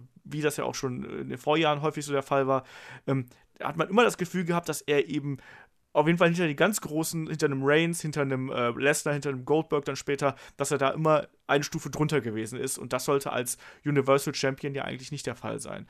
Ähm, vielleicht noch um so ein bisschen äh, rosterübergreifend drauf einzugehen. Ich finde zum Beispiel, dass die Tag Team Division ist auf jeden Fall ein Verlierer des gesamten Roster-Splits, weil ich finde, dass Tag Teams, mal abgesehen von Cesaro und Sheamus, ähm, in beiden Brands unterrepräsentiert sind und äh, eigentlich fast noch schlimmer bei Raw äh, wegkommen, äh, bei, bei SmackDown wegkommen, Entschuldigung, als bei Raw, weil bei SmackDown hast du einfach mit American Alpha Leute, die komplett untergegangen sind. Jetzt sind wir wieder bei den Usos gelandet mit dem Titel.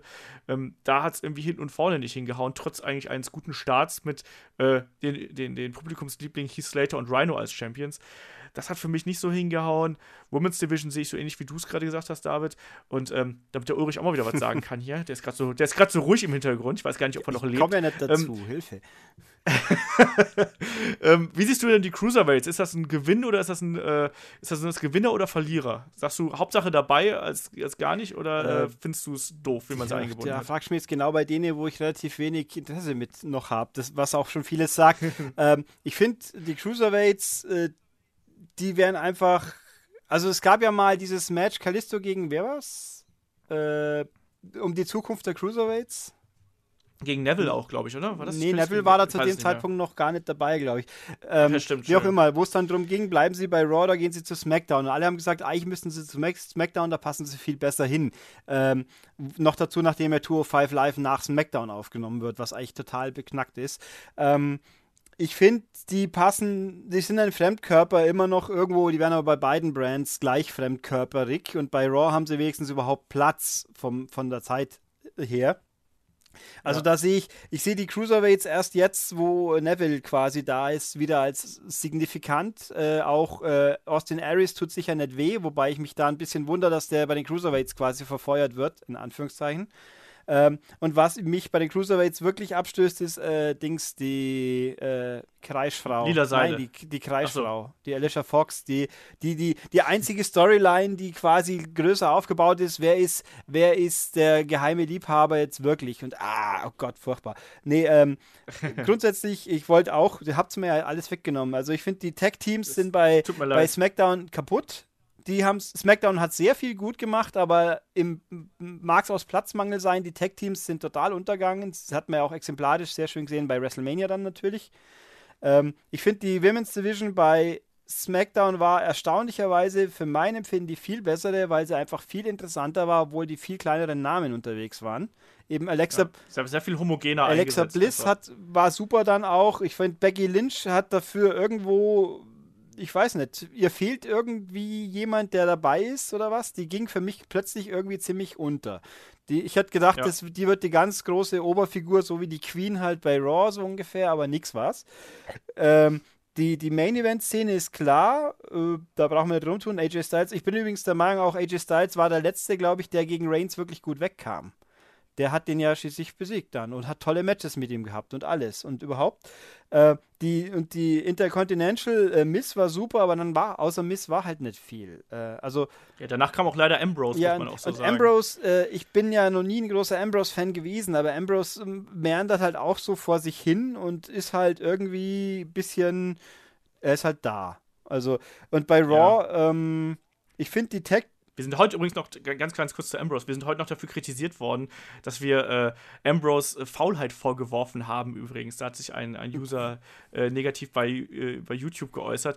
Aber es wirkt halt einfach so. Es mag ein Teil Gimmick sein, er mag halt auch vielleicht einfach ein bisschen körperlich ausgebrannt sein, aber es wirkt einfach von außen so, dass er aktuell so ein bisschen lustlos ist. Der ist, ist wahrscheinlich ist es nicht so. Ja, aber wir, wir können auch nicht in seinen Kopf reingucken. Das ist immer rein von außen, wie wirkt es auf einen. Und ähm, ich glaube, da sind wir nicht die Einzigen, dass man so ein bisschen das Gefühl hat, ähm, dass Ambrose gerade so ein bisschen auch eine Pause vielleicht auch mal, um sich wieder zu finden, vielleicht haben könnte. So, äh, ich finde ja auch lustig, kaum haben sie geheiratet, werden sie gesplittet, aber okay. Ähm, bei die Tag-Teams äh, bei Raw, ich finde, bis heute hat mir immer noch keiner erklärt, wieso ich Anderson und Gallows so als so toll finden soll oder was die, was an denen so, so Woch ist. Ich meine, die, die, Authors of Pain. Weil die in Japan ja, waren. Ja, die waren in Japan, aber die Authors of Pain sind zwei so Riesenbären, die eigentlich nicht, die haben halt einen Manager, der auch kaum was sagt, aber denen nehme ich mehr ab, dass sie Viecher sind wie diese zwei. Was, und äh, New Day. Ich meine, da ging es halt nur um den Rekord und das war halt das große Problem für die ganze Division, finde ich. Ich glaube, das ähm, Problem war generell ja. einfach bei, wenn du das, wie bei, bei der Diven Division auch, wenn du halt etwas, was, wo du echt nicht so viele Personen hast, aufsplittest, dann bist du ja einfach auch limitiert. Du hast halt immer nur dieselben Konstellationen, die du immer und immer wieder irgendwie bringen kannst. Und gerade bei Tech Team hast du es am meisten ge äh, ge gemerkt, dass eigentlich müssen die bei Tech Team sagen, da gibt es keinen Split. Das wäre das Sinnvollste überhaupt, dass es halt bei, auf beiden Shows verteilt ist. So Finde ich nicht einmal. Es, es gibt ja unendlich. Es, ich meine, bei SmackDown gibt es ein halbes Dutzend Tech-Teams und drei davon siehst du nie. Nie. Und auch bei, bei dann, dann nehme ich halt einmal wieder meine Golden Truth und lasse mal wieder vom Club verprügeln, dann habe ich den Club gestärkt und Golden Truth auch mal wieder gesehen und die Leute haben den Eindruck, es gibt überhaupt noch Tech-Teams. Also, äh, das, ich finde übrigens, dass Sami Zayn eine ganze Weile lang schon gut dabei war. Er hat ja auch quasi die, die abschließende, in Anführungszeichen, Fäden-Situation gegen Kevin Owens auch klar gewonnen. Aber dann war er halt plötzlich ja. weg und Kevin Owens war wichtig. Was, ich habe nichts gegen Kevin Owens, aber es fühlt sich komisch an, wenn der Sieger quasi als Belohnung unwichtig wird. Also, das war halt, ja, also dass die ganzen Part-Timer, das hat mich jetzt weniger gejuckt. Ich meine, was mich jetzt ein bisschen irritiert, ist natürlich, wenn ein Part-Timer Titelträger ist und der Titel quasi aus dem Spiel ist, was ja jetzt auch gerade der Fall wieder sein wird, deswegen auch die Frage ist übrigens für mich auch bei Raw, wann überhaupt mal wieder A, ein Titelmatch und B, wer wird es dann überhaupt mal, wenn man sagt, Brock hat jetzt seine drei Dates pro Jahr aufgebraucht oder was. Aber was ich auch glaube, wieso die Leute sich bei SmackDown so viel besser entwickelt haben, ist natürlich der Geniestreich mit Talking Smack einfach. Da können Leute Persönlichkeit aufbauen. Ich meine, Baron Corbin war ein langweiliger Griesgram. Durch seine Interviews bei Talking Smack ist er plötzlich ein arrogantes Arschloch-Griesgram, dem er aber eine Persönlichkeit entwickelt hat. Miss, und natürlich, denk an The Miss. Und die ja ganze Missgeschichte hat er ja auch Anstoß ja. gefunden. Und überhaupt natürlich Daniel Bryan und äh, Shane McMahon sind einfach viel bessere Charaktere, eingebunden wie Stephanie McMahon, die halt einfach oben drauf sitzt und Daumen drauf hat und Mick Foley war für mich ein Totalausfall. Ja, generell kann man, glaube ich, sagen, mhm. bei War, War litt auch einfach echt unter diese, dieser Storyline der Authority mit, mit Stephanie, die halt einfach dermaßen ja, präsent war und auch irgendwie alles teils überschattet hat und nervig war. Ja, und, und Mick halt Foley halt war halt einfach Lalli. Der war einfach ein, der, der auch, wo ich immer wieder den Eindruck hatte, der weiß gar nicht, was er jetzt eigentlich überhaupt sagen soll, weil ent, und, int, Desinteresse und oder Demenz, wer weiß es schon, aber. Äh, nee, nee, das war einfach, der, äh, der hat einfach nur Skripts gehabt. Und Mick Foley war immer einer, der hat frei geredet, der hat das geredet, was er sich selber ausgedacht hat. Und hier war es einfach so, er wurde erstmal neben jemand gestellt, der ihn nur runtermachen kann. Ja. Und auch das gemacht hat, also heelisch wie Sau.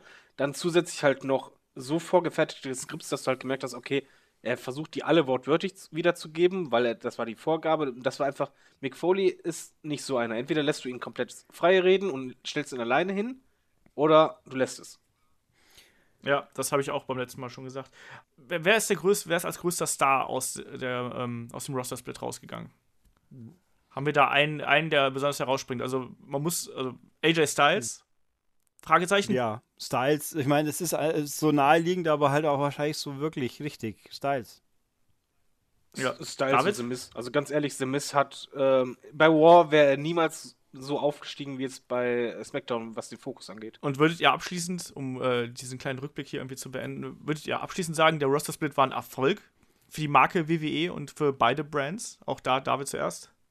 Es war eine sehr gute Idee, ist eine sehr gute Idee, aber ähm, die Umsetzung war im ersten Jahr nicht gerade optimal in meinen Augen. Das fing halt schon damit an, wie der Oster-Split gemacht wurde. Die Sendung, die hat mir halt nicht gefallen. Da wurden halt viele Möglichkeiten nicht genutzt. Tja, es das ist, hat man jetzt ja nochmal. ja, es, also es ist notwendig, dass ja. man das macht. Ich finde es auch richtig.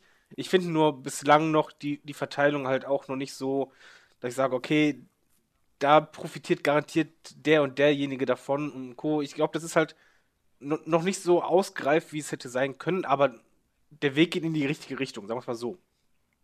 Mhm.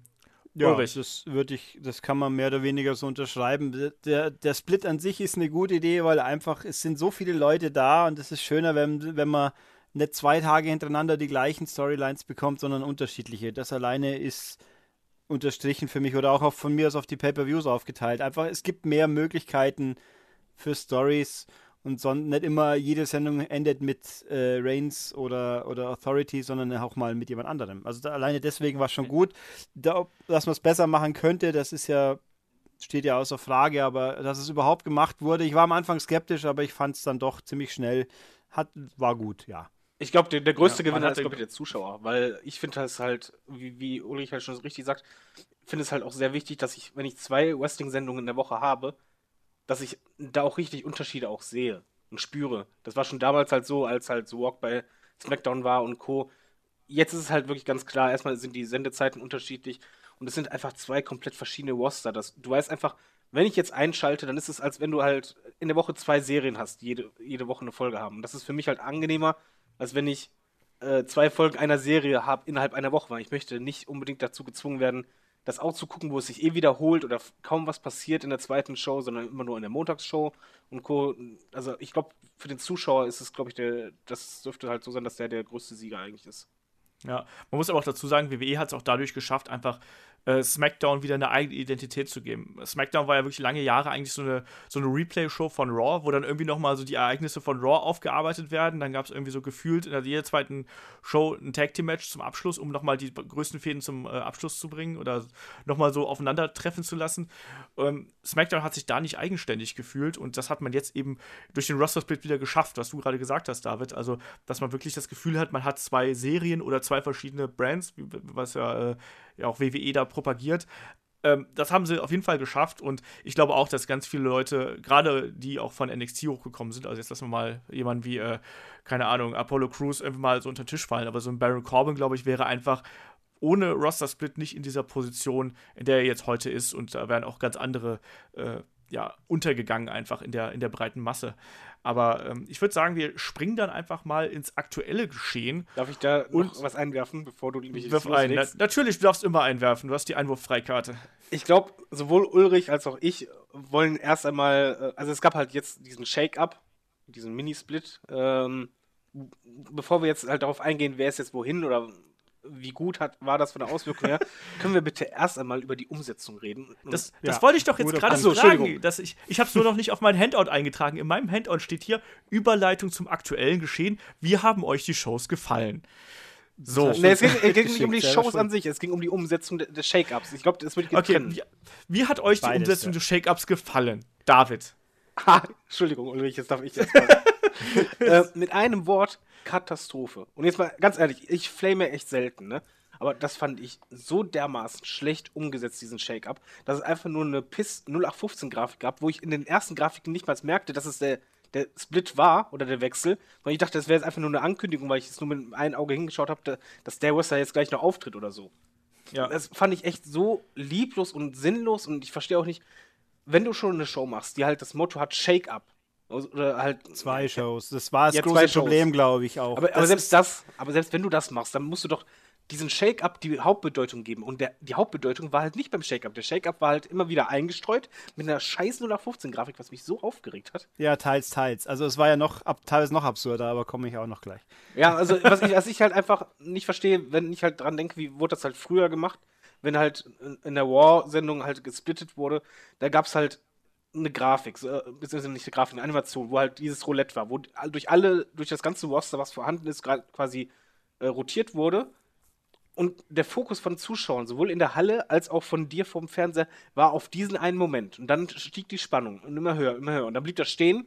Da wusstest du, bam, der geht drüber. So, okay. Das hatte dann auch wirklich Bedeutung. Da warst du wirklich drauf fokussiert. Jetzt einfach zwischendurch eine Grafik einzuspielen, und klar, das Thema Shake-Up immer wieder zu erwähnen, irgendwo in den, in den Promos und so, das war so von wenig bis gar keiner Bedeutung und so lieblos hingerotzt und so, sorry, echt katastrophal.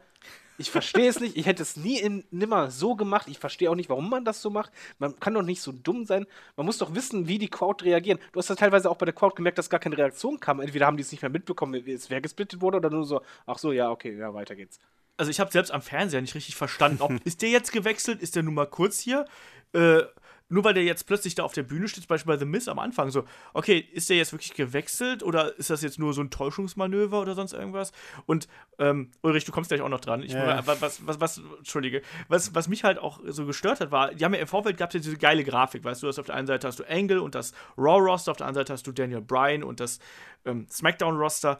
Und für mich hat das die äh, Erwartung geweckt, dass es so wirklich so was wie Verhandlungen gibt, dass die beiden mhm. General Manager wirklich, dass du die beiden bei beiden Shows siehst und die dann miteinander verhandeln und sagen, hier und so machen wir das und so und diesen Konflikt erneut, das war genauso wie bei dem, äh, bei dem Draft damals, diesen Konflikt gab es nicht.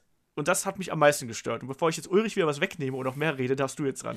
Also ich finde das, äh, ich finde übrigens den Draft letztes Jahr, der war unendlich viel besser, einfach weil man gesehen hat, was passiert.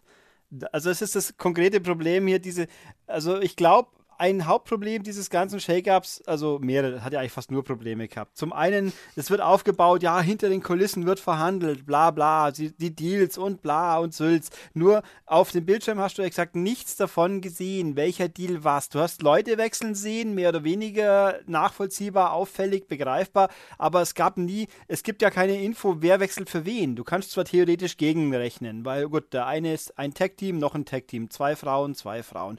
Aber es wurde nie so so äh, wirklich gesagt und auch nie gesagt, Warum, weshalb, Motivation, irgendwas, das wurde vorangekündigt. Das Problem ist, sehe ich auch ein bisschen im Ablauf. Der Draft war an einem Abend. Und hier hat man geteilt. Du hast zuerst am Montag alles bei Raw gehabt und dann am Dienstag hast du noch gewartet, okay, und wer kommt jetzt rüber, damit sie SmackDown wieder auffüllen? Hm, mal schauen. Vor allem war es ja auch so absehbar teilweise, weil wenn jetzt das jetzt US und Intercontinental in einer Show sind, glaubt kein Mensch. Okay, war klar, also geht Owens sicher hinüber. Also gut, da haben sie jetzt tatsächlich so eine Art äh, Kniff nur neibracht, logischerweise, aber den, den können wir ja vernachlässigen. Na, ich fand auch die Art und Weise, es fing ja schon an, du hast also, es gab auch keine Bedeutung oder keine eben, ja, sie sind halt da. Dann geht's schon los, zwei Stunden vor Raw kriegst du, wenn du zufällig den, bei Twitter geschaut hast, ach, Apollo Crews ist übrigens schon gewechselt, der weiß es das schon. Das fand ich auch geil. Hä? Was? Und dann so, hier und da gibt es so, ach so, ja, wir blenden kurz eine Grafik. Ach, übrigens, die drei Leute hier auch noch. Das ist bei einem Rusev, dass der nicht auftritt, weil er gerade irgendwo in Reha ist, das lasse ich mir ja nur eingehen. Lana hat irgendwie ein Videoclip bekam der eigentlich während SmackDown? Vielleicht habe ich da kurz Sekundenschlaf gehabt in der Nacht. Ich habe es bloß auf YouTube dann gesehen, ihr Video, wo sie sich auf dem Stuhl regelt und sagt, ich bin jetzt blau. Yay, ja. so ungefähr. War das während der Show auch? Ich glaube ja, ich weiß es aber gerade also auch. Kann ich kann mal ganz kurz was einwerfen noch bei Lana. Ja. Weil das finde ich, das ist eigentlich, das zeigt, wie undurchdacht das war oder wie lieblos. The Miz wechselt mit Maurice zusammen. Ja. Ne? Lana ist keine Wrestlerin, wechselt aber separat. Losgelöst von Rusev. Was ja, gar keinen Sinn macht. zusammen genannt, richtig. Wobei natürlich Maurice, äh, Mai bis, auch wenn sie im Ring stand, äh, bei WrestleMania faktisch ja auch nicht mehr wrestelt. Aber, ja, aber äh, Lana ja auch nicht. Lana ist eigentlich keine Wrestlerin. Die Lana, hast du eigentlich äh, im Kopf als Begleitung von Rusev. Und das halt sie, hat aber ein, sie hat aber letztes Jahr bei WrestleMania gewrestelt. Ach, ja, und bei, gut, wer sich ein bisschen im Hintergrund, äh, wird ja, sie möchte ja angeblich wresteln, ne? Wir werden es ja sehen, ob es passiert. Ähm, hätte ja auch nichts dagegen, sofern sie nicht völlig scheiße im ist. Ja, aber, aber hätte die trotzdem beide zusammen schicken können. Also ich, ich finde, ja. halt, das wirkte alles so unausgegoren. Du hättest halt machen können, okay, ja. dann bist du Maurice rüber und im nächsten Atemzug Rusev und Lana rüber. So, Natürlich, okay, also eben, es gab, kein Gegen, es gab gar kein Gegenrechnen. Das kommt noch schon. Dann auch so diese, diese, es fühlt sich für mich furchtbar faul an. Wir haben jetzt The Miss und äh, äh, Maurice kommen rüber. Ach, Ambrose übrigens auch. Oh, wir importieren die ganze Fehde mit rüber quasi. Und äh, auf der Gegenseite natürlich auch. Wir nehmen Kevin Owens rüber. Ach, wie überraschend. Sami Zayn auch. Der allerdings am Tag vorher noch bei Kurt Angle sagt, du Kurt, ich möchte so gern bei dir bleiben. Ich finde es jetzt hier echt geil. Und am nächsten Tag ist er dann kommentarlos drüben, hat sagt kein Wort, warum er jetzt mitgegangen ist, sagt nichts, äh, der Kurt hat mir doch abgeschoben, die Sau oder irgend sowas. Null. Also es gibt, es, der einzigen, wo sie ein bisschen hatten, war dann halt äh, Seth Rollins, ja, wo sie dann fünf Minuten Ring sagen, du Seth, ich finde dich so geil und die Stephanie ist halt doof, äh, aber ich behalte dich jetzt. Das war der einzige. Es gab, und überhaupt, dass die, die Commissioners, äh, Daniel Bryan äh, springt zwei Sekunden vor den Vorhang und sagt, wir machen jetzt ein Match und Kurt Angle darf drei Sekunden lang was sagen. Es war einfach nichts da, so liebloses Rumgefrickel und dann auch halt so, so ein bisschen komisch und jetzt natürlich, wieso werden jetzt eigentlich alle eh mal, alle jetzt oder noch oder vielleicht SmackDown-Titel alle bei Raw verteidigt im nächsten Pay-Per-View, so gefühlt. Also, sie könnten eigentlich den SmackDown Tag Team-Titel auch nur da verteidigen, dann haben wir wenigstens fast alle zusammen, aber es ist alles so. Dann haben wir Night of Champions. Ich meine, vor allem glaubt denn irgendjemand ernsthaft, dass Wyatt den Titel gewinnen wird bei Payback? Nein, das, das also, macht es ja noch uninteressanter, das ja. ist halt das Problem. Und genau, eigentlich, du, eigentlich müsstest du jetzt äh, konsequenterweise sagen, so, das ist jetzt gar kein Titelmatch mehr, sondern es ist ein, ein Non-Title-Match, einfach um die Fehde zu beenden. Mhm. Und das dann, würde den Kampf spannender machen. Ja, und so. dann auch so, so, so seltsame Geschichten wie, äh, warum tausche ich die zwei Luchadores gegeneinander? Statt dass ich sie zusammen, hätten wir jetzt den Kader und Kalisto wieder zusammenkoppelt, hätten wir sie wenigstens als Tag-Team-Futter brauchen können. So sind sie jetzt beide wieder gleich unwichtig, bloß halt im anderen Brand. Was, was wollt, wieso steht Kurt Hawkins im Ring und darf sich auf die Fresse geben lassen, aber dann jemand, der theoretisch vielleicht irgendwann mal nur werden könnte wie Apollo Crews, der wird auf Twitter abgeschoben. Äh, wieso tausche ich die langweiligsten, äh, das ist unfair zugegeben, weil Heath Slater und Rhino waren ja Titelträger, aber die, die sind halt auch nur noch eins der Tag-Teams, die keiner braucht. Die werden gegen das Tag-Team von Raw getauscht, das keiner braucht. Also es war, es, es fühlt sich so belanglos an in vielen Aspekten, aber wobei eins, achso, das stehen deine Punkte, die man dann die Bewertung noch, oder soll ich das noch aufheben oder auch schon Hebe es auf, hebe du machst es ja gerade, Du machst ja gerade den einen Rundumschlag hier, ja, den okay, äh, also Steppberger Rundumschlag zum Roster-Shake. Aber können wir uns darauf einigen, dass wir alle drei die Umsetzung echt scheiße fanden? Die war ja. beknackt. Also die war so, so lieblos. Ich finde, also sie hätten konsequent, wäre natürlich für eine der beiden Shows doof gewesen, irgendwo, aber eigentlich hätte das gemeinsame Show wieder sein müssen wie der Draft damals. Das hätte meiner Meinung nach absolut sein müssen und dann halt ein bisschen so quasi hinter die Kulissen blicken, warum und weshalb. Auch Kevin Owens geht hinüber und hat ja keinen Grund für sein, ich bin jetzt bei euch, ich mache euch jetzt rund. Äh, das war's. Das ist die ganze verdammte Begründung gewesen. Das war. Ich, ich finde aber auch generell hast du es schon fast gerochen, als der Shake-Up angekündigt wurde. Das war ja auch schon, die Ankündigung war auch lieblos. Eigentlich war es halt mal so früher, Roster Split war halt eine der War-Sendungen, auf die ich mich am meisten freute im Jahr. Aber das wurde ja schon Wochen vorher angekündigt. Okay, da haben wir den Roster Split. In der Show kann alles passieren. Jeder kann wechseln. Da kam dann die Spannung hoch. Jetzt einfach nur so, ach so, ja, hier, nächste Woche, ne? Shake up, da machen wir mal, dann gucken wir mal, dass ein paar Leute rübergehen. dann, genauso wurde es dann auch irgendwie umgesetzt. Von wegen so, ja, wir machen mal eben. Also es, es, ja, fehlt halt jede halt Substanz ne? und, und jede Storyline und jede Spannung zwischen den hm. äh, Rostern gab es nicht. Es gab auch, was mich noch mehr ankotzte, dass halt wirklich die, die Wrestler ja auch nicht wirklich darauf reagierten, dass sie halt gewechselt sind. Also zumindest ja. sich halt nicht mal gewehrt haben und dann so, nein, ich will nicht, dann so, ich beweise es dir, komm, gib mir ein Match, wenn ich das gewinne, komme ich dann wieder zurück oder sonst irgendwas, so keinerlei Spannung oder. Ja, Genau, eben bei Sammy, exemplarisch Sammy Zayn, der ja sogar bei Raw dann auch noch der, das einzige Segment mit Engel kriegt, jenseits von Rollins, wo er was sagen darf. Und dann, äh, und dann ist er am nächsten Tag doch drüben und sagt hat überhaupt keinen Bezug dazu, sondern kommt wieder so rüber wie das Einzige, was für mich wichtig ist, ich hau dem Owens irgendwann mal aufs Maul. Und dann haben wir gedacht, oh Gott, das haben wir jetzt ein Jahr lang gehabt, lass die zwei doch einmal ein bisschen sich selbst entwickeln. Ich meine, äh, wobei, gefühlt hat ja Zane nichts anderes zu tun. Also ja, ich hoffe halt, dass man ihn, das jetzt aber jetzt ist er halt wieder. Irgendwie. Also das finde ich, dass man ein paar Fäden mit importiert hat. Äh, aber okay, also die dann halte ich mir jetzt ein bisschen zurück, bis wir die einzelnen Sachen noch ein bisschen bewerten, sonst bringe ich hier gleich alles unter. Ja, genau. Ähm, wir haben, ich habe ja, machen das jetzt mal ganz äh, analytisch und gehen einfach mal Punkt für Punkt die einzelnen Bereiche durch und äh, versuchen die ein bisschen zu bewerten. Ähm, ich habe jetzt einfach mal hier oben äh, exemplarisch mit der ähm, Damendivision an, angefangen. Also sprich, wie steht die nach dem Shake-up da? Also da haben wir ja ähm, die Wechsel sehen ja wie folgt aus. Also Alexa Bliss ist ja von SmackDown zu Raw gewechselt, genauso wie äh, Mickey James. Und äh, gut, Maurice nehmen wir jetzt mal als Managerin und nicht als Wrestlerin. Ähm, und von Raw zu SmackDown sind Charlotte Flair und äh, Lana und Tamina übrigens auch. War gegangen. Tamina, also, war die bei Raw offiziell oder war die war, glaube ich, gar nicht dabei beim Draft? Ich glaub, es ist ein offizieller Draft, also es ist ein offizieller Wechsel auf jeden Fall. Echt? Ich habe auch gerade okay. nochmal auf der WWE-Homepage geguckt und da wurde nochmal angekündigt, dass sie jetzt auf jeden Fall von Raw zu SmackDown geht. Also, war die wirklich? Die war zwar, ja, ja, die war bei War. Die war nur lange ja, verletzt und halt nie Offensichtlich da, war es, ja. Okay. Ähm, ja. Wie seht ihr jetzt aktuell die äh, Damendivision? Ich meine, bei Raw war die ja sehr dominiert durch dieses äh, Quartett bestehend aus äh, Nia Jax, Bailey, ähm, wen haben wir noch? Äh, Charlotte natürlich und Sasha Banks. Ja. Jetzt ist Charlotte weg und im Gegenzug äh, kommen Alexa Bliss und äh, Mickey James dazu. Sieht für mich erstmal so aus, als hätte man da versucht, auf jeden Fall ein bisschen mehr Abwechslung reinzubringen, um das ein bisschen aufzubrechen. Äh, gleichzeitig muss man halt auch mal warten, äh, da gab es ja auch den Kampf noch zwischen Nia Jax und Charlotte, wo sich jetzt alle drüber aufgeregt haben, wie furchtbar Nia Jax ist. Ob es daraus Konsequenzen gibt, wird man auch mal ab, abwarten müssen. Übrigens habe ich es euch schon gesagt, dass sie noch nicht so weit ist und dass sie noch, dass sie nicht gut wrestelt und auch, du merkst auch an ihren Moves, dass sie halt ganz viel auch sloppy macht und Co. Also die ist für mich absolut noch nicht bereit eigentlich für den Main Roster und trotzdem wird die gepusht wie sonst was wegen der Statur, die aber auch unsportlich wie Sau ist. Entschuldigung, wollte ich mal rauswerden. Ja, sie sieht unvorteilhaft, also in ihrer Presswurstanzug sieht sie unvorteilhaft aus. Sie hat ja jetzt die Tage ein Selfie im Badeanzug veröffentlicht, um eben Anti-Body-Shaming. Und dann habe ich mir gedacht, die, da wirkt sie eigentlich weniger un. Es ist fies, ja. Da wirkt sie äh, weniger unförmig wie in diesem Latex-Ding, in das sie neigequetscht wird. Also irgendwo, ihr Outfit lässt sie auch noch unvorteilhaft erscheinen. Äh, um, um, um zum Split zu kommen, ich finde halt, das war total unausgegoren. Ich, ich finde halt, dass, dass War zwei Top-Wrestlerinnen bekommen hat. Ja. Ist halt einfach, Mickey James ist immer noch ein guter Name und die macht immer noch gute Matches und die ja, hat auch super. eine gewisse Bedeutung, Bedeutung. Alexa Bliss genauso.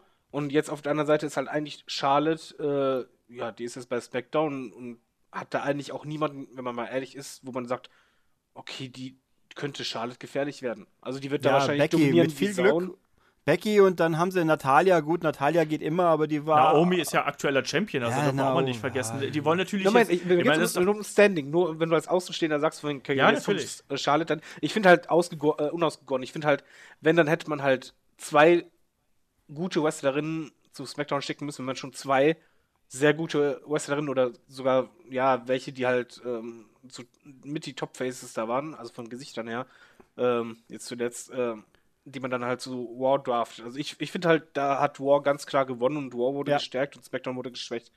Richtig, ja. Raw ist definitiv jetzt viel interessanter, weil, wobei ich auch das, das, das Bild am Schluss von dem Match, äh, da steht Alexa Bliss neben Nia Jax das ist ja auch, ich meine, größer kann der Kontrast nicht sein. Es war ein sehr interessantes Bild auch. Äh, und ich meine, Alexa Bliss kann halt auch reden. Mickey James ist halt Veteranin, die gut reden kann und auch im Ring nur gut ist. Hat man ja gegen Asuka gesehen damals. Also die haben, die haben total gewonnen. Raw wird dadurch viel interessanter. Äh, vor allem, weil man ja noch bedenkt, es gibt ja noch andere Leute bei Raw, die theoretisch noch Potenzial haben. Sie, Dana Brooke könnte ja mal noch was werden. Und jetzt ist Emma vor allem wieder da. Und vor allem mhm. Emma und Dana Brooke, das wird ja offensichtlich, da geht es ja hin. Das war ja ganz klar, war ja auch logisch, die waren ja vorher schließlich zusammen. Äh, also ich hätte, wenn sie jetzt noch Emma geschickt hätten zu SmackDown, dann hätte ich gesagt, dann wäre es ein fairer Deal gewesen. Weil dann mhm. hätte SmackDown noch eine neue, zweite neue Person bekommen, die wirklich was kann und auch eine, was, was hergibt. Und jetzt haben sie halt Charlotte plus Anhang. Weil Tamina, pff, Mai, gut, ist halt auch Second Generation Ding. Das war ja nur der einzige Gag dran, dass quasi als Fake-Out zuerst Tamina rauskam.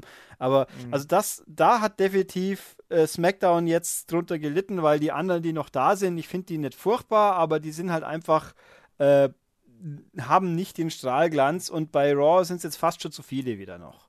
Ja. Also klarer Sieger bei den Damen zumindest. Äh, Raw sehe ich übrigens auch so, also ganz klar, weil äh, 2 zu 1 und zwei sehr, sehr gute Wrestlerinnen gegen eine zugegebenermaßen auch sehr gute Wrestlerinnen, aber Tamina wird bei SmackDown auch keine dominante Rolle spielen und ich frage mich mittlerweile auch, warum die überhaupt noch im Roster ist, also so allgemein. Also weil die hat nie eine Rolle gespielt, großartig. Langzeit war die großartig. Ich finde ja, eben. Aber sie könnte eine Rolle spielen, weil sie halt einfach von der Statur her äh, auch ja. äh, relativ allein steht, wenn sie halt das im Ring dann auch nur in irgendeiner Form äh, realisieren kann, dass sie, weil dann ist sie halt ja quasi die nicht ganz so voluminöse Nia Jax von SmackDown.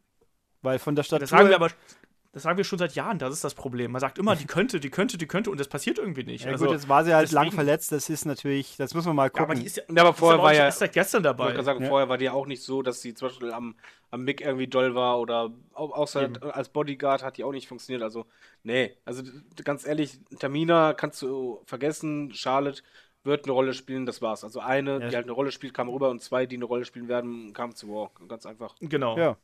Dann lass mal mit den Tag-Teams weitermachen. Also von SmackDown äh, zu Raw ist äh, Heath Slater und Rhino gewechselt. Ich habe schon wieder, die hatten auch mal Beauty and the Man Beast hießen sie, ne? Ja, es war so der Spitzname. Ich glaube, offiziellen Namen hatten sie nie. Das war so, das ist halt nur so mal aufgekommen. Genau, und von äh, Raw zu SmackDown äh, wechseln zum einen The New Day, die jetzt ja auch nur aus zwei Leuten noch bestehen aktuell, weil ja Kofi Kingston sich eine Sprunggelenksverletzung zugezogen hat und der letztens operiert worden ist. Sprich, erstmal sind es nur Xavier Woods und ähm, Big E und dann eben die Shining Stars. Also die Shining Stars sind jetzt auch drüben. Wobei ja, ja auch, so wie sie, wie sie es angekündigt haben, haben sie eigentlich gesagt, wann New Day das erste Mal auftreten? Da war doch irgendwas. Sie haben gesagt, die kommen, die waren ja nicht vor Ort bei SmackDown und die, das hat sich so angefühlt, als ob es noch ein bisschen länger dauert, bis sie das erste Mal auftauchen, aber ja. ohne Gewehr. Aber egal, kommen wir ja. zu, zur Wertigkeit. Also bei mir ist, ich persönlich würde halt einfach sagen, damit wurde SmackDown nicht geholfen. Ganz ehrlich. Also, also Raw wird aus vielen Gründen geholfen, finde ich, ja. Also, ich, also ich, SmackDown halt, profitiert auch, aber Raw mehr, finde ich. Ich sag mal so, The New Day werden halt einfach SmackDown dermaßen dominieren ähm, wie Sau und äh, bei War wird halt Heath Slater mit Rhino ein bisschen Kanonenfutter sein, vielleicht auch mal kurz eine Rolle spielen, aber nicht wirklich. Ähm, es, es tat Team Division in beiden Sendungen nicht gut. Also ich, ich finde es halt nicht unbedingt so gut, dass man halt jemanden zu SmackDown schickt, der halt so dominant war. Ich glaube, bei SmackDown hätte man eher eine Chance, dass man da halt so gleichwertige Teams eher rüberhaut und unter sich sind, dass die halt sich gegenseitig pushen können quasi. Aber mal ehrlich, keiner von uns wird ja wohl denken, dass die New Day nicht da dominant sein werden wie sonst was. Ich finde, ja. die Frage, wie New Day und American Alpha vor allem zusammen funktionieren, ist sehr für mich ein bisschen schwierig, weil New Day hat sich für mich unfassbar abgenutzt. Ich kann es einfach, ich kann sie nicht mehr sehen. Tut mir leid. Äh, außer sie turnen sich Heal. Das wäre nur interessant, weil die hatten ja in ihrem, am Ende von ihrem Run doch immer wieder so Heal-Taktiken mit drin, so nach dem Motto, damit die Matches noch gewonnen werden. Und das hat aber, wurde ja, ja runtergespielt. Ja, aber solange aber, sie so viel äh, Merchandise verkaufen, werden die weiter Face sein. Wahrscheinlich. American ja. Alpha sind auch Face. Was, was willst du da jetzt doll machen? Nix. Also ich, ja, ich, ich sag, sag mal, vor allem, ich sag mal, ich, ich finde es grundsätzlich erstmal ganz okay, dass man zumindest versucht, bei SmackDown so ein bisschen frischen Wind in die Tag Team Division reinzubringen. Also ich glaube, auch wenn The New Day natürlich das mit Abstand dominanteste Tag Team wahrscheinlich sein werden, ähm, haben die jetzt aber auch zuletzt zweimal gegen The Revival verloren. Mhm. Und ich glaube, die holt man halt darüber, um schon auch so ein bisschen äh, die Tag Team Division zu stärken. Also das merkt man eben schon. Die Shining Stars naja, die dürfen dann halt da eben ein bisschen mit rumturnen und ich glaube aber nicht, dass man denen nee. irgendwie schafft, dass die irgendwie eine Bedeutung spielen ja. werden. Wobei, aber ein Problem, was ich halt habe, die SmackDown Tag Team Division fühlt sich für mich halt an, bis auf New Day, wie so eine Undercard Division. Ja, ist ja. ja auch völlig. Wobei mir gerade auch eingefallen ist, stimmt ja, bei, bei SmackDown sind ja tatsächlich ein paar Tag-Teams jetzt flöten gegangen. Ich meine, die Wort Willens sind weg, also quasi weg, logisch, zur Hälfte ja. weg und äh, und natürlich die Hype Bros sind ja auch geplatzt durch, durch Zack Ryders Verletzung. Also die haben gar nicht mehr so viele, die rumgammeln. Jetzt ist eigentlich, Brisengo hängt halt nur irgendwo rum und das war, habe jetzt jemand ja, die vergessen. haben auch keine Bedeutung. Nee, nee aber die sind halt Füller. So, die sind halt da, die sind halt Niveau Shining Stars und äh, und Heath Slater und Rhino auch, wenn man mal ehrlich ist. Nach dem Titelrun waren die unwichtig. Dann waren sie bloß ja. noch da. Ja, was also, ich aber halt nicht verstehe, warum macht man dann nicht einfach daraus eine Division, entweder sendungsübergreifend oder dass man halt echt sagt, den Shake-Up nutzen wir und schieben quasi die Tag-Teams, die restlichen, zu den anderen. Dass man halt in einer Show die Tag-Team-Division hat. Weil jetzt, ich, momentan ist halt wirklich, SmackDown ist halt einfach die, die Undercard äh, der Tag-Team-Division, wo jetzt halt The New Day dominieren werden. Und da, wo es halt interessant ist, das sind ja eh die Leute, die schon bei War sind. Ja, aber das sind genug. Ich finde, wenn man da jetzt nochmal drei dazu tut, die interessant sind, dann, dann haben die auch das Problem, dass sie da unter, dass sie zu viel sind. Ich meine, wir haben ja, ja nicht so viele, die interessant sind. Ja, ich meine, ich hoffe ja noch, dass die, dass sie die Wilds äh, reformieren mit uh, Luke Harper und Eric Rowan. Und zwar, ja, Ach so, ja. Gut, das, das wird sich jetzt fast an. Ja, wobei ja Rowan und Harper sich ja jetzt nicht mehr vertragen, eigentlich. Ja, die vertragen sich schon wieder. Ich habe letztes äh. Mal schon gesagt, dass irgendwie da wird Luke Harper sagen: Hier, mein Freund, das Licht, das Licht, ich habe das mhm. Licht gesehen. Und dann und holt er den halt wieder rüber. Was, was ich halt. Äh, wer ist denn bei Raw jetzt noch? Enzo und Cass, der, der Ex-Club, der Teil-Club, du hast äh, Seamus Cesaro, du hast jetzt Revival. Alleine Revival reicht. Und die Hardys. Du hast die und, Hardys, die Hardys also natürlich. Sagen, das, oh mein Gott, wie peinlich.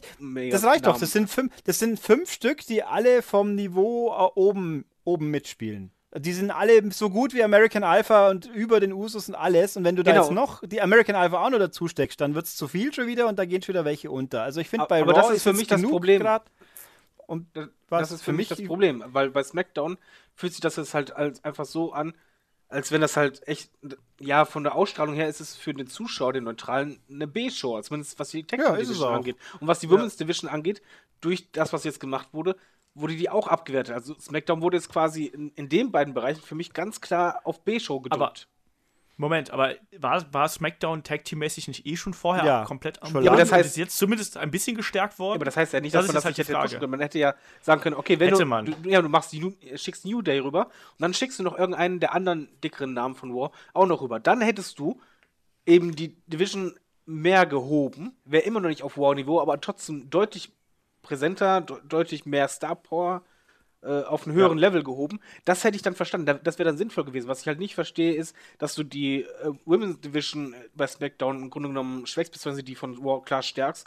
Und jetzt umgekehrt halt auch eigentlich die SmackDown äh, Division vom Tech Team äh, auch nicht pusht oder stärkst. Das waren jetzt halt zwei. Sie ist ja schon ein bisschen gestärkt worden. Sie ist, ist ja schon gestärkt worden mit sie, dem New Day. Also, also sie ist, ja eindeutig gestärkt worden, aber halt nicht in der Richtung, dass ich sie deswegen trotzdem toll finden kann, weil ja, halt New Day ja. eben so, so prägnant alles. Äh, also wenn sie jetzt wahrscheinlich hätten sie einen Klappen übergesteckt, dann hätte es noch andere Optionen auch noch ergeben. Natürlich wäre wahrscheinlich sinnvoll gewesen.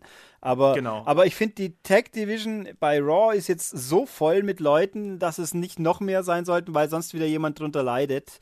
Weil ich meine, da gibt es so viele viele coole Kombinationen. Alleine Revival, die passen. Ich hätte mir Revival eigentlich bei SmackDown gewünscht, aber ja, wenn man mal ja. ehrlich ist, sind sie bei Raw viel besser aufgehoben, weil sie da coole Matches mit coolen Leuten haben können. Wobei. Und mit Leuten von Bedeutung, das ja. ist halt das Ding. Und das können, und ich meine, im schlimmsten Fall, wenn bei Raw, wenn es dann doch zu viele sind, können sie Sheamus und Cesaro immer noch wieder splitten, aber. Aber können wir uns darauf einigen, dass eigentlich, also auch wenn man es hätte anders machen können, David, ähm, dass eigentlich SmackDown durchaus hier zumindest ein bisschen gestärkt worden ist, auch wenn man es hätte anders machen können. Aber auf dem Papier ist, geht SmackDown zumindest in der Tag Team Division äh, durchaus gestärkt hervor, oder? Ich weiß es nicht. Ich, ich, ich glaube, äh, äh, von dem Namen her klingt es jetzt besser, aber ich glaube, es wird die Tag Team Division eher von der Umsetzung her eher schwächen. Das würde ich unterschreiben. Gut. Also es ja, glaube ich auch. In der Theorie besser, in der Praxis wahrscheinlich eher nicht. Genau, aber da mache ich, ich mache hier gerade eine kleine Strichliste mit Raw und SmackDown und da mache ich einen, einen kleinen Strich für SmackDown für die Tag Teams. Einverstanden?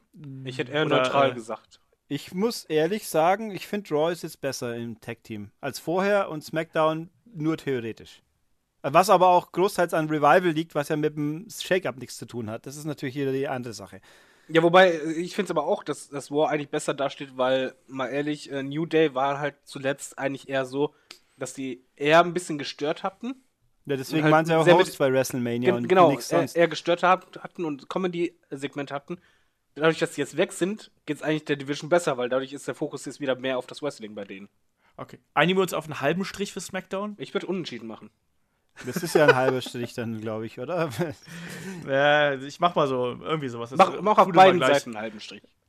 Ja, kommen wir dann mal zum, äh, zum nächsten Punkt. Äh, der Tausch von Ambrose und Kevin Owens. Äh, wir haben jetzt einmal die Tag Team, äh, die, die äh, US-Title und Intercontinental-Title einmal gewechselt. Für mich ein klarer Gewinn für SmackDown, weil ich den Ambrose aktuell langweilig finde. Äh, und wie sieht's Ich muss, ja. da muss man, glaube ich, in, in dieses Segment würde ich einen Miss mit einsortieren, oder? Nee, Niveau nee. In, ich würde, also ich sehe Miss als, als Level Intercontinental Champion und nicht als, also theoretisch nach oben, aber jetzt aktuell wäre der äh, Schublade zweite Liga. Okay, okay, also sagen wir quasi, The Miss ist der Top Door von SmackDown zu War und ja. Owens ist der Top Door von War zu SmackDown. Ich würde auch den nicht mit genau. Ambrose gleichsetzen, sondern wirklich The Miss gegen Owens. Und Ambrose ist halt, äh, gehört halt zwangsläufig, weil er den Titel trägt, ist er halt doch in der gleichen Kategorie von der Wertigkeit her. Vor allem, weil die ja auch offensichtlich präsentiert wurden, dass die als erstes gegeneinander gekoppelt werden bei Raw.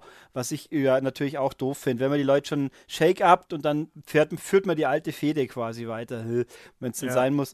Ähm, da hat, äh, ja, also wenn man nämlich den Miss mit Nye rechnet, dann würde ich auch wieder sagen, hat auch wieder SmackDown gewonnen. Äh, Raw doch irgendwo gewonnen, weil so cool Owens auch ist. ist äh, ich finde, äh, Miss hat für mich mehr Unterhaltungswert.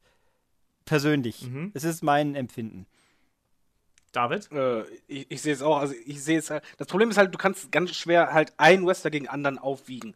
Was ich jetzt halt einfach mache, wenn ich jetzt die Liste ansehe, dann sehe ich halt äh, von War zu SmackDown drei größere Namen. Das sind halt dann Kevin Owens, Rusev und Sami Zayn. Ja. Und von SmackDown zu War sind halt The Miz, Dean Ambrose und Bray Wyatt. Und, dafür, und das ist genau. in meinen Augen für War ein ganz klares Plus. Wobei, wenn, so auf, wenn man es jetzt wieder so aufzählt, dann muss ich zugeben, dann klingt es für mich wieder fast mehr nach SmackDown, weil ich nämlich jetzt gerade ein bisschen mir überlegt, gegen wen soll der Miss eigentlich auf der Mittelstufe noch ran, außer gegen Ambrose? Die haben ja die ganzen guten Mittelleute alle zu SmackDown übergeschoben. Ja, aber also, es, es, geht ja nicht darum, was passiert jetzt, sondern einfach von der Star Power her, wer hat jetzt quasi das mehr bekommen? Und ich finde halt, Bray Wyatt ist deutlich über Rusev. Auf jeden Fall. Äh, ja, weil sie Rusev kaputt gemacht haben, das stimmt. Ja, ja, aber das, ist ja, das spielt ja, keine Rolle, ob die kaputt gemacht haben. Und bei Sami Zayn, Ambrose finde ich halt auch, dass Ambrose einfach vom Star Power her über Sami Zayn ist und Kevin Owens, The Miz ungefähr gleichwertig. Für mich ist dann halt, was die Star Power angeht, die gewechselt wurde, also die Uppercard, es ist für mich auf jeden Fall wow, der klare Sieger. Ja. Wenn man es so runterbricht, äh, würde ich auch sagen, also hätten, so, hätten wir es auch machen können. Ähm, in diesem, wenn man diese beiden Trios gegeneinander setzt, sehe ich auch, dass äh, Raw da auf jeden Fall gestärkt worden ist, obwohl natürlich Owens äh, für sich einfach einen hohen Unterhaltungswert hat und auch SmackDown garantiert aufwerten wird. Und bei äh, Gleichzeitig hat man aber eben mit Rusev jemanden, der gerade aktuell verletzt ist, sprich, den können wir noch gar nicht so richtig einplanen und der eigentlich in den letzten Wochen und Monaten äh, wie es gerade Ulrich auch gesagt hat, einfach systematisch zerstört worden ist, um es mal so zu sagen. Ich meine, also, der könnte äh, so viel sein, sagen wir es so. Ja, ja, eben. Absolut, genau, das ist ja das Ding. Und das haben sie aber über die letzten Monate und Jahre ja nicht geschafft. Entsprechend ist der einfach von den Top-Draws eigentlich der geringstwertige, was halt ganz furchtbar klingt, weil das ja auch noch Menschen sind. Aber ähm, muss man sozusagen, wenn wir jetzt hier schon so ein bisschen äh, virtuelles Quartett spielen, dann ist der auf jeden Fall der mit dem niedrigsten Wert. Und klar, ähm, Bray Wyatt gegen, äh, wen hat man noch? Sami Zayn. Bray Wyatt. Ich mein, was man daraus macht, zum Beispiel bei Sami Zayn ist halt so, der, der, wird bei SmackDown tierisch von profitieren, aber jetzt geht es nur um diesen das einen Moment, was ist, der Ist-Zustand. Der Ist-Zustand ist einfach, welche Wertigkeit haben diese Wrestler und wie wurde ja. getauscht. Was daraus gemacht wird, das können wir ja noch nicht sehen. Wir können jetzt nur sagen, wie ist der Eindruck, den wir jetzt in diesem Moment haben. Und das ist einfach, Sami Zayn hat Potenzial, aber ist einfach noch nicht mal irgendwie der Upper Midcard zu sehen, war zumindest bei War nicht so. Und wenn du da halt dagegen setzt, okay, Bray White hat den Haupttitel gehabt jetzt gerade, den Ambrose Intercontinental-Titel, äh, The Mist die Top-Fehde schlechthin gegen Cena, vorher die Mega-Fäden mit Fokus schlechthin. Das waren halt wirklich drei Top-Gesichter von SmackDown, die jetzt rübergehen, wo Rusev halt eben keine Top-Storyline hatte bei War und Sami Zayn auch nicht und Kevin Owens halt der Einzige war. Wo, ja. Wobei übrigens, was ich auch interessant fand, äh, in diesem ganzen Kuddelmuddel, den Promo, den Owens bei Raw gegeben hat, da hat er ja also ich glaube, es war schon Owens, oder? Mehrfach gesagt, er ist der Top-Titel in Raw.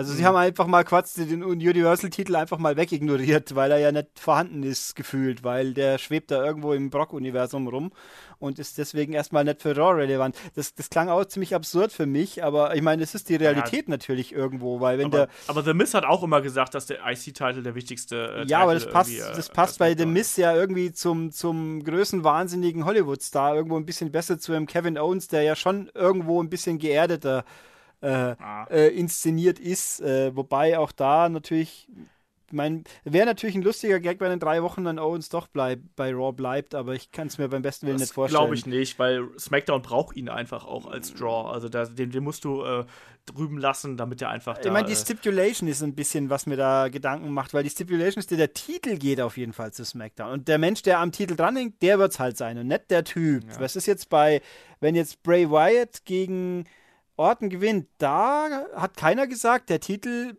da, da kann der Titel mitgehen, gefühlt. Ja, es sind, es sind doch sehr viele Fragezeichen ja, auf jeden Fall, aber ich gehe davon aus, dass, äh, dass ähm, Owens zu SmackDown gehen wird, weil Jericho ist ja auch erstmal weg, das ist ja bekannt. Ja. Also Owens wird da irgendwie verteidigen und auch den Titel mitnehmen. Alles andere wäre, das wäre eine Riesenüberraschung. Ich habe also, ja gedacht, sagen wir mal so. Ich habe ja gedacht, Jericho ist jetzt schon weg erstmal, aber das ist ja wohl doch erst in ein paar Wochen scheinbar. Ich vielleicht äh, Jericho ist ein Wrestling-Verrückter. Ich kann mir auch vorstellen, dass der dann zwischendurch sich so ein bisschen äh, zeitfrei schaufelt und einfach so ein bisschen hin und her. Ja, gut, für ein Pay-Per-View äh, kann man es ja machen, so ungefähr. Gen genau das, genau das.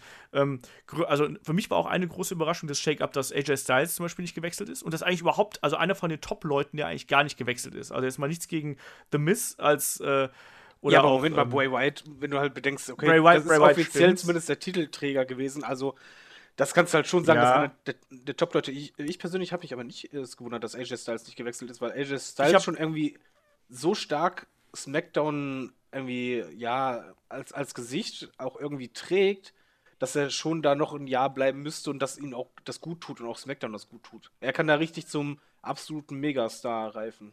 Ich finde, das ist er eh schon für mein Empfinden. Also es ist so, das, eigentlich finde ich es kurios, in der ganz obersten Liga gefühlt für mich haben sie keine Leute getauscht. Also ganz oberste Liga definiere ich Reigns und äh, und Rollins, Rollins, von mir aus auch noch. Äh, und natürlich jetzt AJ und der ist, und Cena ist ja offiziell auch nicht getauscht. Der ist halt gerade gar nicht da, aber wenn er wieder da wäre, wäre er auch weiter bei SmackDown. Also genau. die haben sie gelassen. Ich habe mich eher gewundert, dass sie eben jetzt Gallows und Anderson nicht rübergeschoben haben. Wobei jo, in diesem Zusammenhang natürlich Ambrose hast ja auch noch bei seinem Wechsel jetzt hast ja die Option, die mit Sicherheit kommen wird. Irgendwann haben wir Shield wieder. Fertig. Es, ja, es kann doch kein Zufall sein. allein gemacht. Ja. ja, absolut. Das sehe ich auch so. Ähm, was denkt ihr denn? Achso, äh, ich habe ein, ganz kurz noch einen Punkt, auch noch einen Nachteil an Wyatt, den ich sehe. Ich hoffe, sie halten Wyatt ganz, ganz weit von Braun weg. Das kann Braun nur schaden, oh, wenn ja. er wieder ein Kultfuzzi wird. Ich hoffe, das halte ich für sehr gefährlich, dass sie da auf die Idee kommen, die muss man jetzt irgendwie wieder koppeln. Bitte nicht. Braun ist jetzt für sich allein in diesem, das ist übrigens der groß, haben wir vorhin vergessen, Braun Strowman ist ein Ultra-Gewinner bei Raw vom Split, weil den haben es so geil aufgebaut als Monster. Stimmt, und vorher bei der Wyatt Family war der große, der große Lackel, der am wenigsten konnte, so ungefähr. Und jetzt ist er fett cool und, ja, und Badass. Recht, ja. Und wenn sie die, und jetzt haben sie einen, jetzt haben sie einen Bray wieder dazu gestülpt. Was mir übrigens auch einfällt, Luke Harper ist jetzt in der Post, also in dieser Shake-Up-Show überhaupt nicht aufgetaucht. Obwohl ja Rowan hat ein Match gehabt, Harper war nicht einmal zu sehen. Das finde ich auch ein bisschen kurios, weil der ist ja schließlich gut, der kann was. Jetzt schaut er einigermaßen aufgeräumt aus mit seinem schwarzen Shirt wieder. ähm, und den, der ist. Äh, der wäre doch solider Midcard bis mehr sogar eigentlich, wieso man den noch gar nicht mit eingeführt hat. Dafür ja, äh, Jinder Mahal übrigens, ich weiß, den könnten wir ja gar nicht mehr besprechen, weil der in keine Kategorie so recht passt, aber der ist auch bei SmackDown auch ganz ordentlich aufgehoben. Da kann er wenigstens sich mit Mojo beschäftigen und wir haben alle unsere Ruhe vom Rest. Wobei das. Ja, ich wollte gerade noch zu den äh, Undercardern äh, oh, überleiten. Okay, gut, also wir haben ja noch wir haben ja noch die Leute wie Sin Cara, da kann ich auch nur Ulrich beistimmen, das hast du, glaube ich, gerade auch gesagt. Das, da hat man sich gewundert, dass man quasi so Sin Cara und Kalisto wieder über Kreuz gewechselt hat. Sprich, äh, Sin Cara ist jetzt bei äh, SmackDown und Kalisto ist jetzt plötzlich bei Raw also dass Kalisto bei Raw ist, macht natürlich Sinn, ähm, im Sinne von, der ist jetzt wieder bei der Cruiserweight Division. Ich denke, da wird er dann eingesetzt werden und wird dann da die äh, Division weiter beleben. Das macht für mich Sinn. Warum Sin Cara jetzt dann bei SmackDown rumkreucht, verstehe ich halt überhaupt nicht. War Sin Cara nicht auch Cruiserweight? Ich meine, der ist groß, aber haben sie den da auch mal, nicht auch mal da schon eingespannt gehabt, zumindest? Ja, hatten sie mal probiert und dann halt irgendwie nicht und ja. dann doch. Ich weiß es nicht. Also der, der, der ist mal als äh, Cruiserweight irgendwie mal aufgeführt worden, aufgetaucht, aber hat halt keine große große Rolle damit gespielt. Ich glaube, der ist auch reines Filmmaterial, mhm. irgendwie auch auf Touren und so.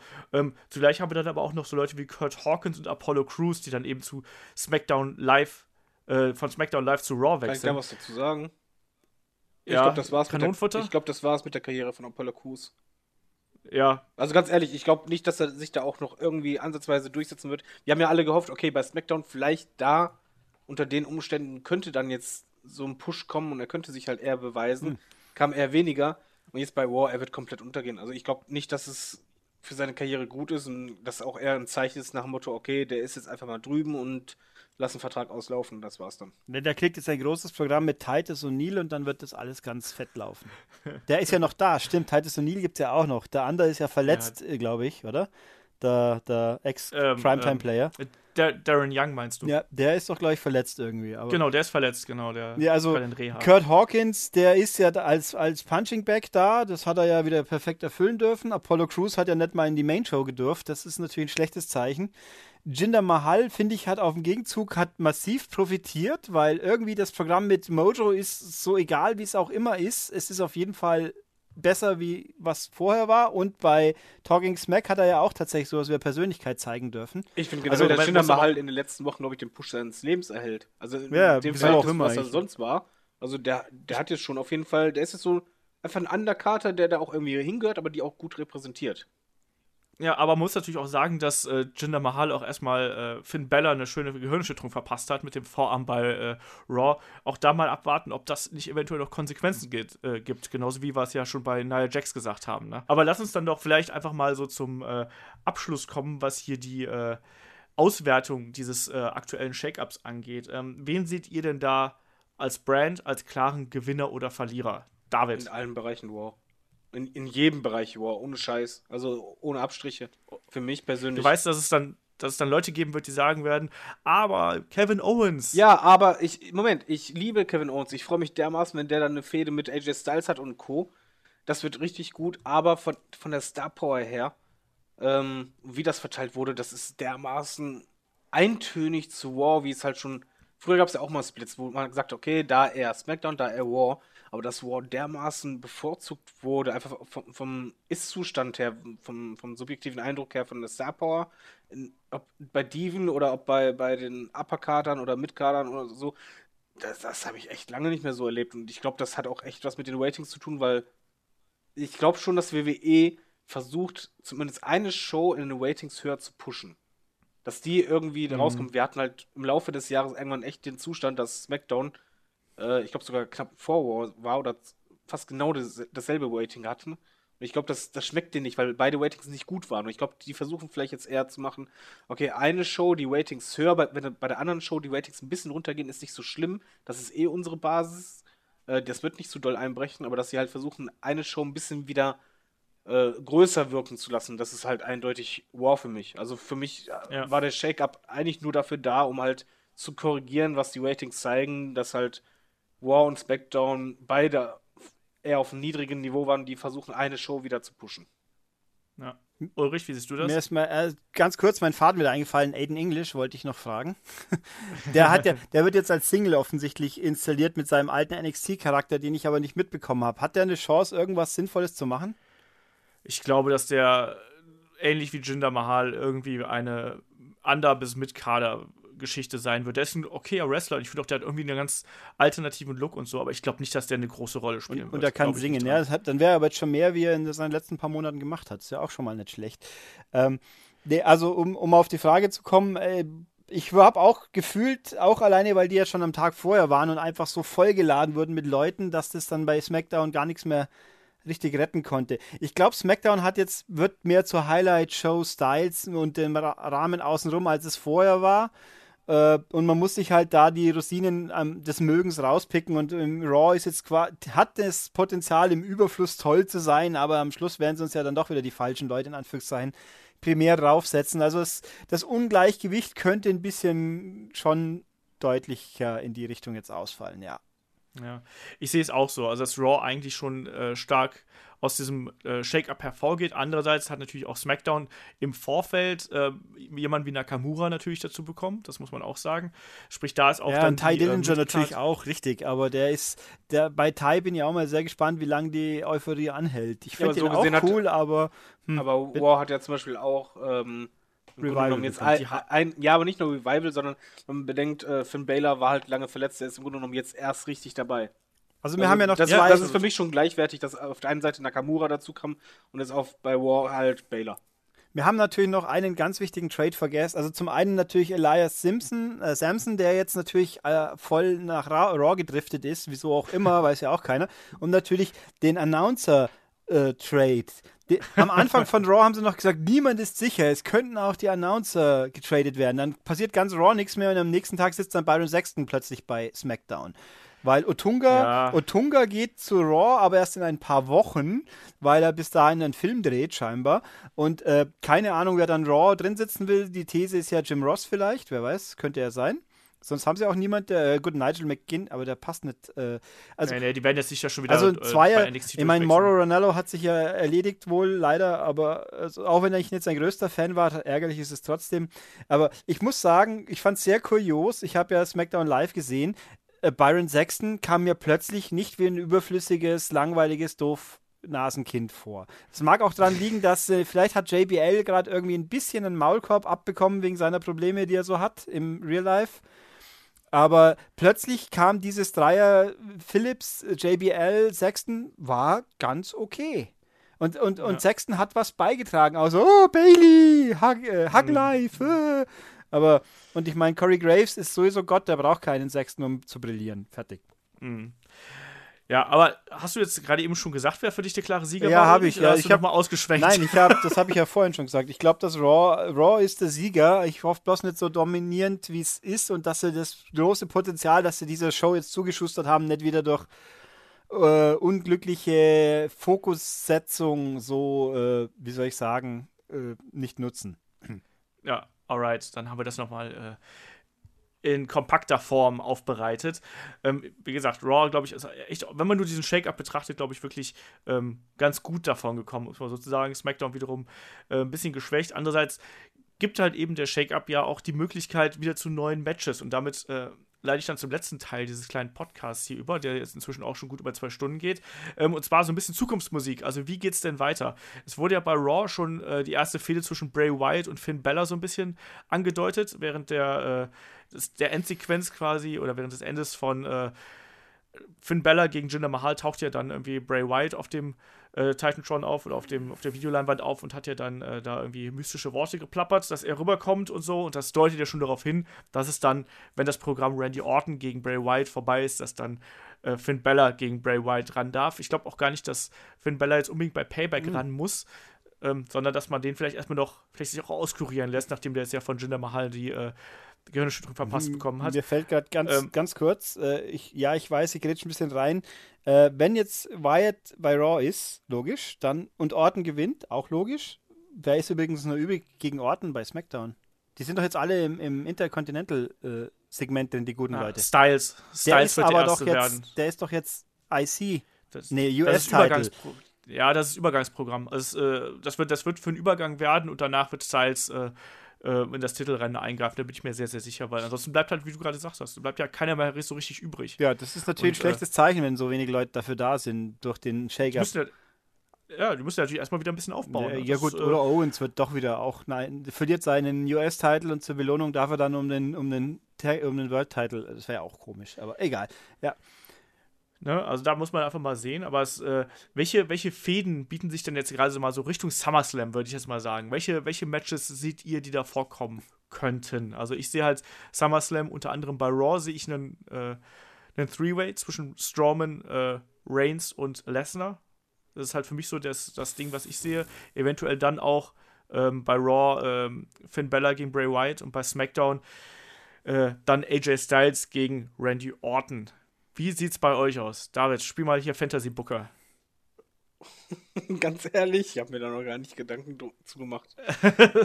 ja, also das Problem ist einfach, ich, ich, kann mir halt momentan so vieles vorstellen, aber im Grunde genommen wird es sich halt jetzt eh erstmal ähm, darum drehen, dass es halt viele Übergangsfäden gibt, dass halt quasi der Split halt sauber durchgezogen wird, alles beendet wird und Co. Die richtigen Fäden, die werden dann halt kurz ja, im Frühsommer halt anfangen erst, die dann Richtung SummerSlam gehen. Ich weiß noch nicht, in welche Richtung das halt geht. Es gibt tausend Dream Matches, die ich sehen möchte, aber ob es so kommt, keine Ahnung. Also wirklich nicht. Das, in dem Bereich äh, bin ich dieses Mal eher zurückhaltend und sag, ich lasse es einfach auf mich zukommen.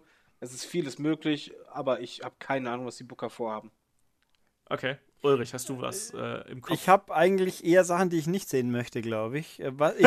Also, du bist ein negativer naja, Mensch. Naja, also ich muss halt sagen, eben weil du sagst, äh, Baylor gegen Wyatt, das ist halt genau, was mich so gut von dem mystischen Aspekt her, der Demon gegen den Kult-Anführer, das mag schon passen, aber ich hätte gerne äh, Baylor gegen irgendjemand, der mich auch interessiert. Das wäre ganz gut, aber das Glück werde ich nicht haben.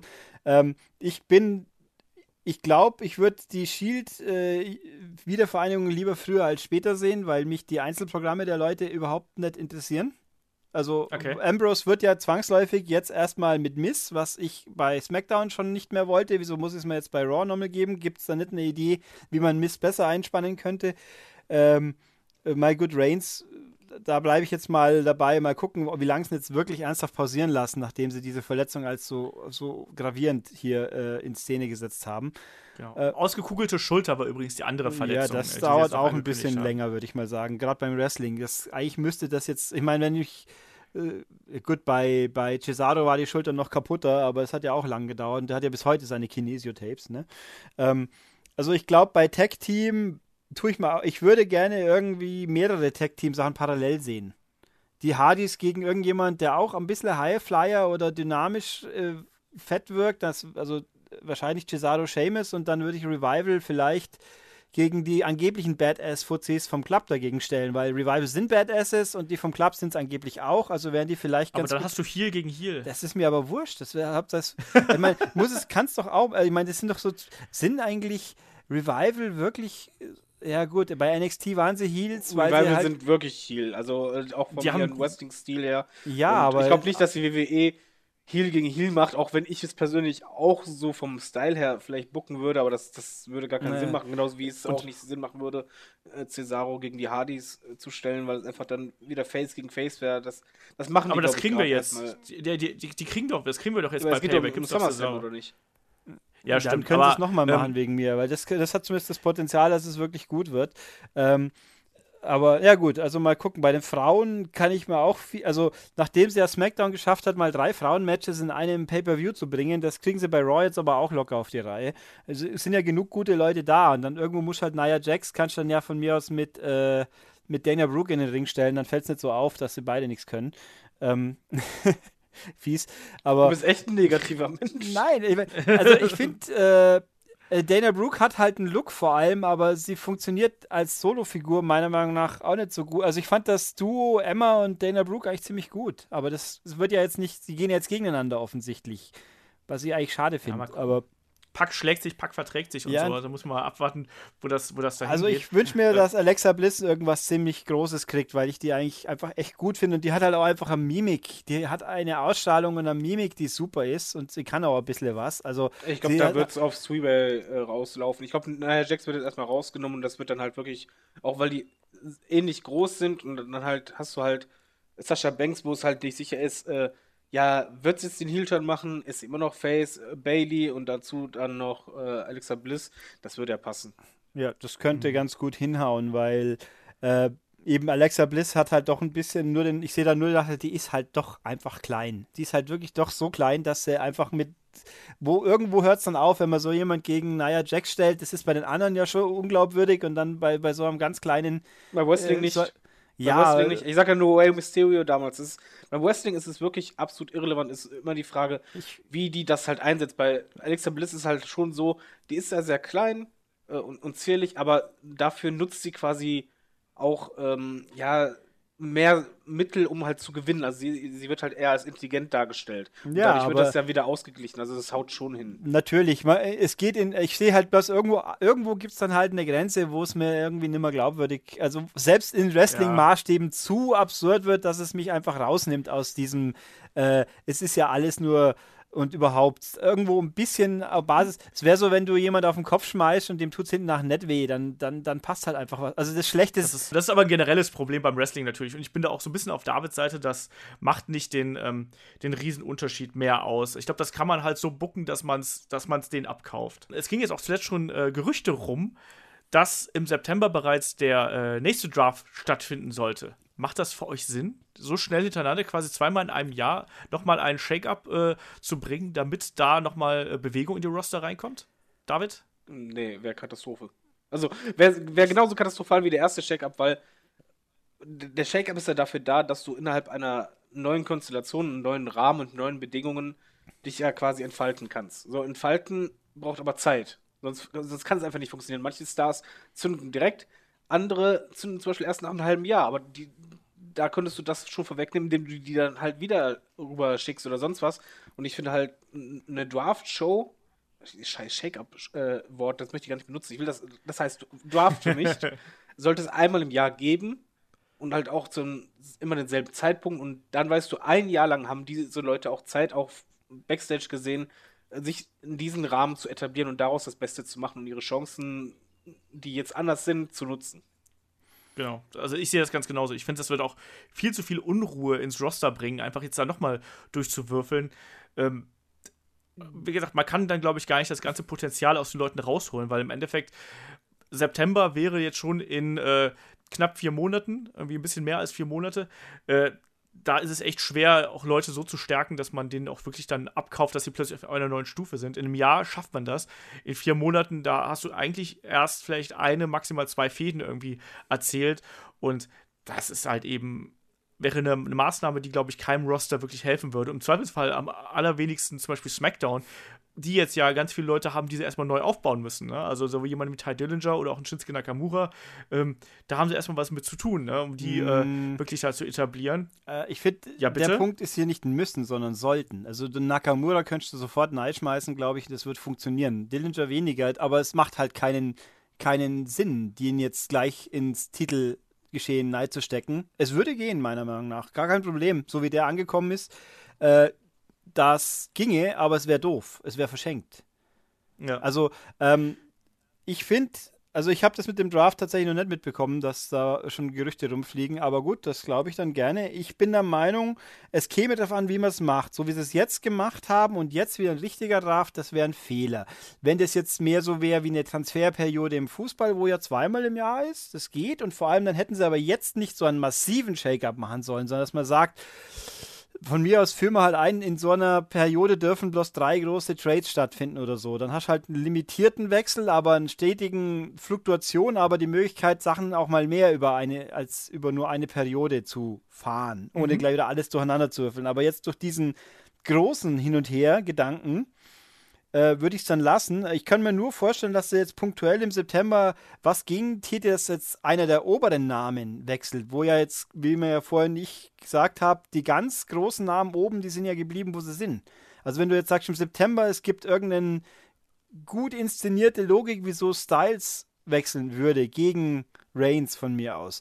Das so punktuell einen Knaller setzen, bumm, das schon eher und nicht wieder alles durcheinander. Ja.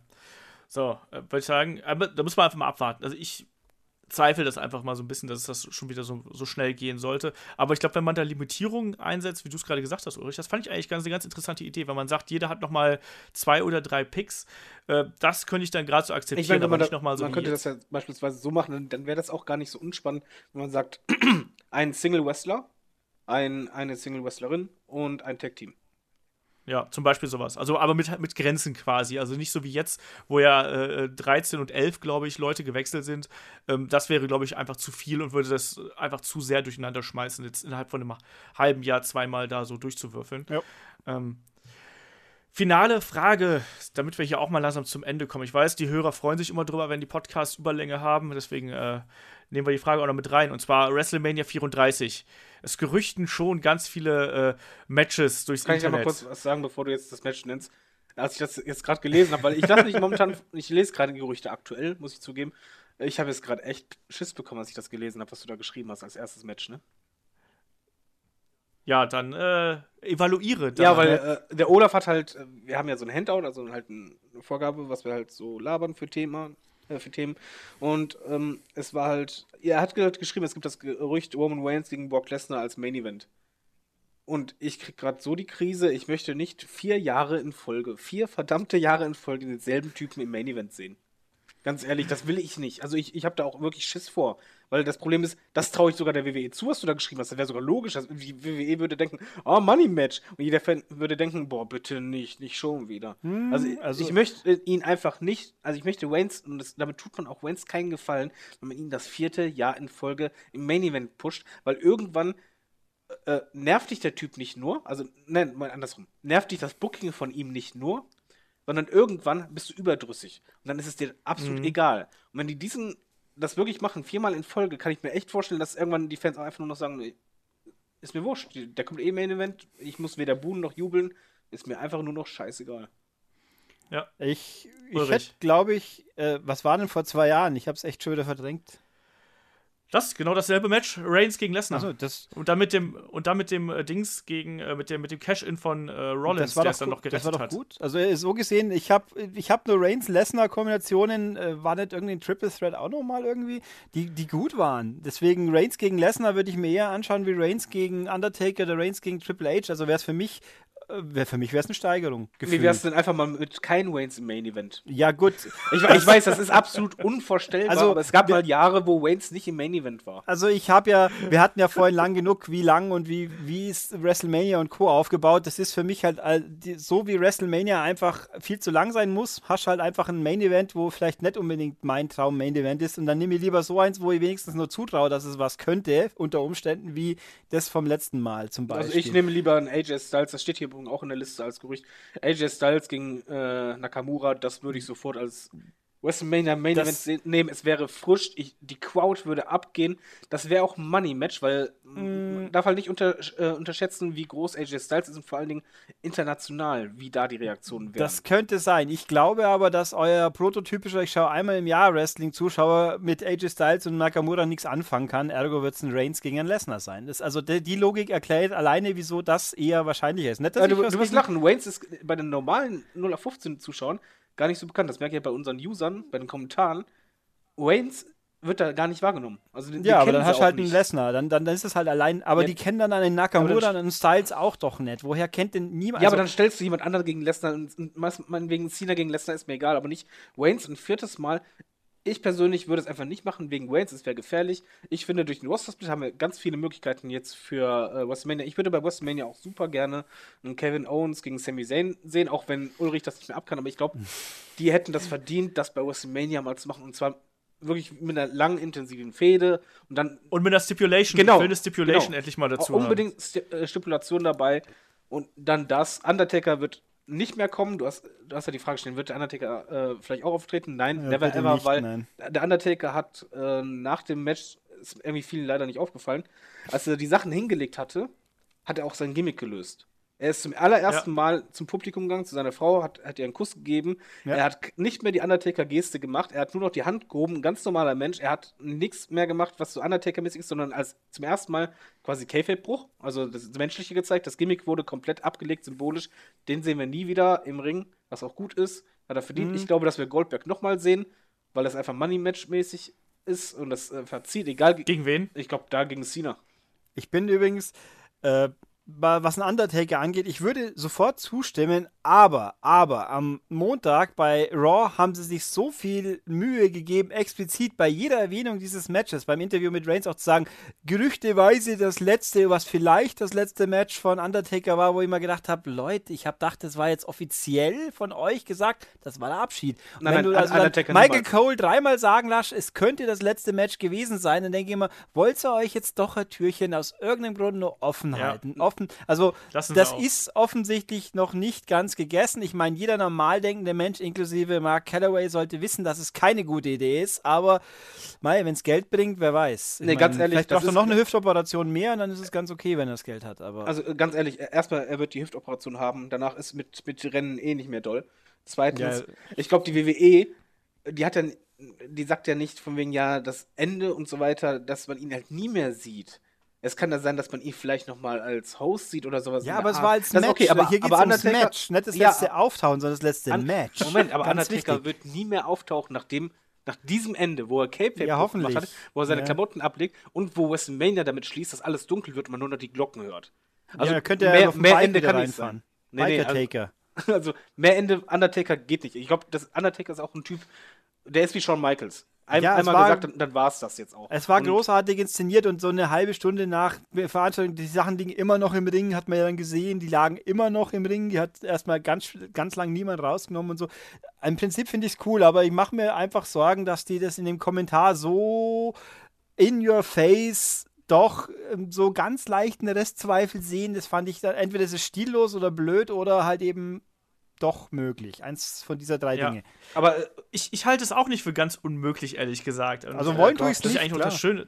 Ich will es auch nicht nochmal. Ich habe auch gesagt, dass Undertaker sollte jetzt äh, wirklich den, den Rücktritt auch so akzeptieren. Auch Vince McMahon vor allem sollte den Rücktritt so akzeptieren, dass es jetzt auch wirklich dann vorbei ist. Ähm, ich weiß es aber ehrlich gesagt nicht. Und wie Ulrich gerade gesagt hat, WWE spielt auch gerade mit äh, einer möglichen Rückkehr nochmal. Ich fände es auch irgendwie irgendwann muss auch diese Geschichte vorbei sein. Trotzdem kann ich mir aber vorstellen, dass das äh, möglich sein wird. Und ich sehe da auch ein Match zwischen Undertaker und Goldberg gar nicht als so unwahrscheinlich, was Allmächtiger. furchtbar auf dem Papier klingt. Nee, nee, aber was, wenn du, daraus, wenn du daraus, wenn du daraus, wenn, wenn, wenn, du daraus, wenn du das gut aufbaust, WCW-Ikone gegen WWE-Ikone, ähm, und wenn du daraus ein 5-Minuten-Match machst, was genauso aufgebaut ist wie Goldberg gegen Lesnar, dann kann das zumindest ein gut gemachtes Spektakel werden, wo auch der Undertaker noch halbwegs okay aussehen kann, wenn du dem nicht wieder 20 Minuten aufs also nein, aber wenn du da einen Sprint draus machst. Er, eine, er, wird eine künstliche Hüfte haben. Ich weiß nicht, ob du schon mal Leute gesehen hast, die eine künstliche Hüfte hast. Ja, ja, er natürlich. wird noch nicht mal normal gehen können. Er könnte noch nicht mal mehr normal zum Ringen gehen. Er wird, wird humpeln wie Sau. Das kann der, das wird der auch nicht machen. Vince wird sich natürlich die Chance aufwahren, von wegen so, ja, vielleicht kann man den in irgendeiner Form wiederbringen oder sonst was. Aber Undertaker der ist so lange dabei, nach dem, was er gemacht hat, zum allerersten Mal in seiner Karriere hat er sich so verhalten, das war das Ende. Man, er hat ja alles gewollt für dieses Ende. Er hat auch das, er wurde ja bekannt, dass er auch komplett ähm, abgesegnet hat, den Plan, wie das ablaufen wird und so weiter. Und auch alles bestand, auch auf das Ende, wie das gemacht wird. Das war das Ende. Ich glaube, ich möchte auch gar nicht mehr darüber reden, ganz ehrlich. Also für, für mich ist also das echt nur, das ist jetzt reinstes Fantasy-Booken sondergleichen, aber ohne Basis, dass WWE natürlich nicht sagt okay, das war es für immer. Das ist logisch, weil das haben sie bei Shawn Michaels dann im Nachhinein auch immer so, äh, ja, mal wieder Auftritte gehabt. Das ist aber was anderes als Match. Der Typ wird nie wieder ein Match machen. Wenn du die Hüftoperation hast, kannst du keinen Sport mehr machen. Ich finde aber, nicht. Gut. also Undertaker ist als Persona, als, als, als Charakter eignet der sich nicht für so Auftritte, ist mein Empfinden, wenn nicht hinten nach noch irgendwas folgt, sag ich jetzt mal. Das ist kein Shawn Michaels, der mal reinspazieren kann und zwei Stunden lang in der Pre-Show über die kommenden Matches redet. Das kannst du mit Michaels Superman haben. Das war auch gut an der diesmaligen Pre-Show bei WrestleMania. Ja, aber das ist ein Mann, den aber, du kannst mal irgendwie aus dem Ringboden rauskommen lassen bei irgendeinem Match, ja. wenn irgendeiner äh, meint, der, der scheißt auf das Erbe oder sonst irgendwas. Das kannst du ja machen. So ein Überraschungsmoment, wo du halt nicht wresteln musst oder sonst irgendwas. Ja. Der Typ kann sich halt nicht mehr bewegen.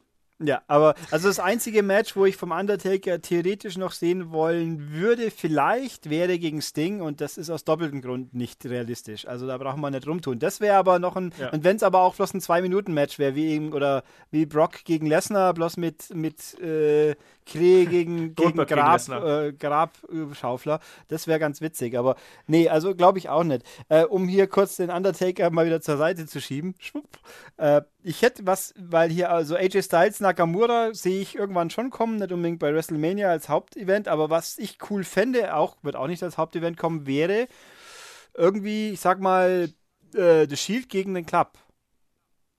Das, das, okay. hätte, das hätte Charme, hoffe ich. Und das hätte vielleicht auch Qualität, weil dann ja mindestens äh, vier bis fünf Leute im Ring stehen, äh, die was können. Wobei nach wie vor Anderson und Gallows mir immer noch abgeht, wieso ich sie ganz toll finden sollte. Aber es würde da vielleicht dann auch mal was bringen. Du erwähntest sowas. Ja, es, es kann ja nicht oft genug also sagen. Also ja mal ganz viel was dann schon. Ja, aber also da, ja, die werden halt auch für, ja, die sind halt auch scheiße verkauft worden, weil sie ja unbedingt in den New Day Streak rein mussten. Das war halt. Man könnte jetzt natürlich mit ähm, dem Bella Club, könnte man jetzt quasi auch machen, ne? mit Finn Bella und äh, dem Club dabei.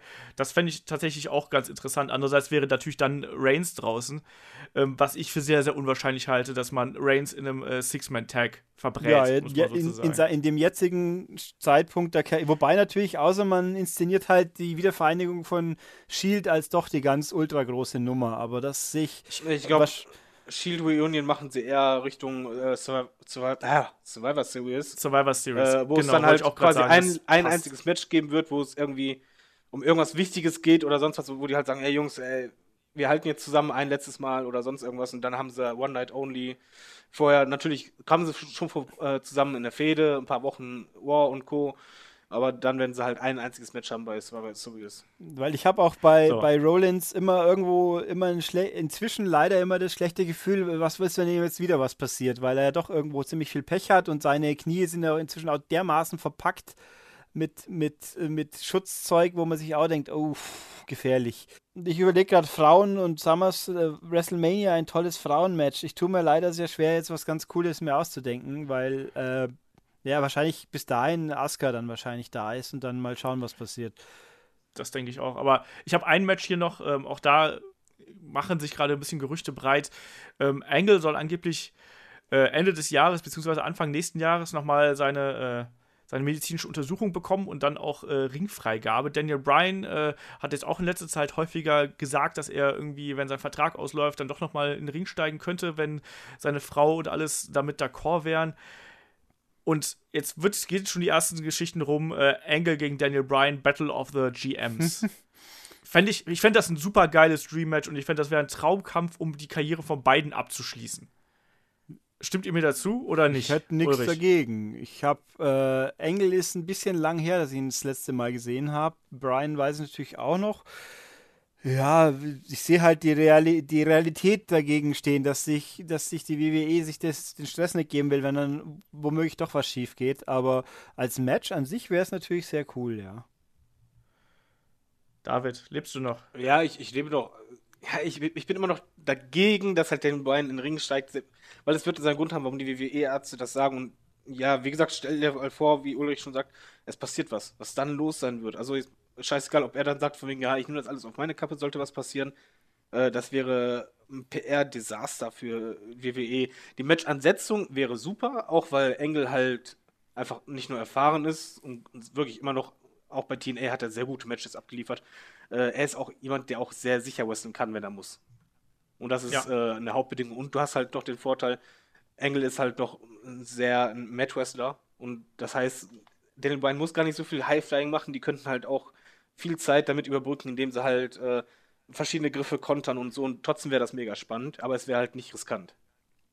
Ja, ich fände es halt einfach toll für beide einfach, dass die nochmal die ganz große Bühne kriegen und äh, Angle hat sich das verdient. Ich habe es auch schon tausendmal bei Daniel Bryan gesagt.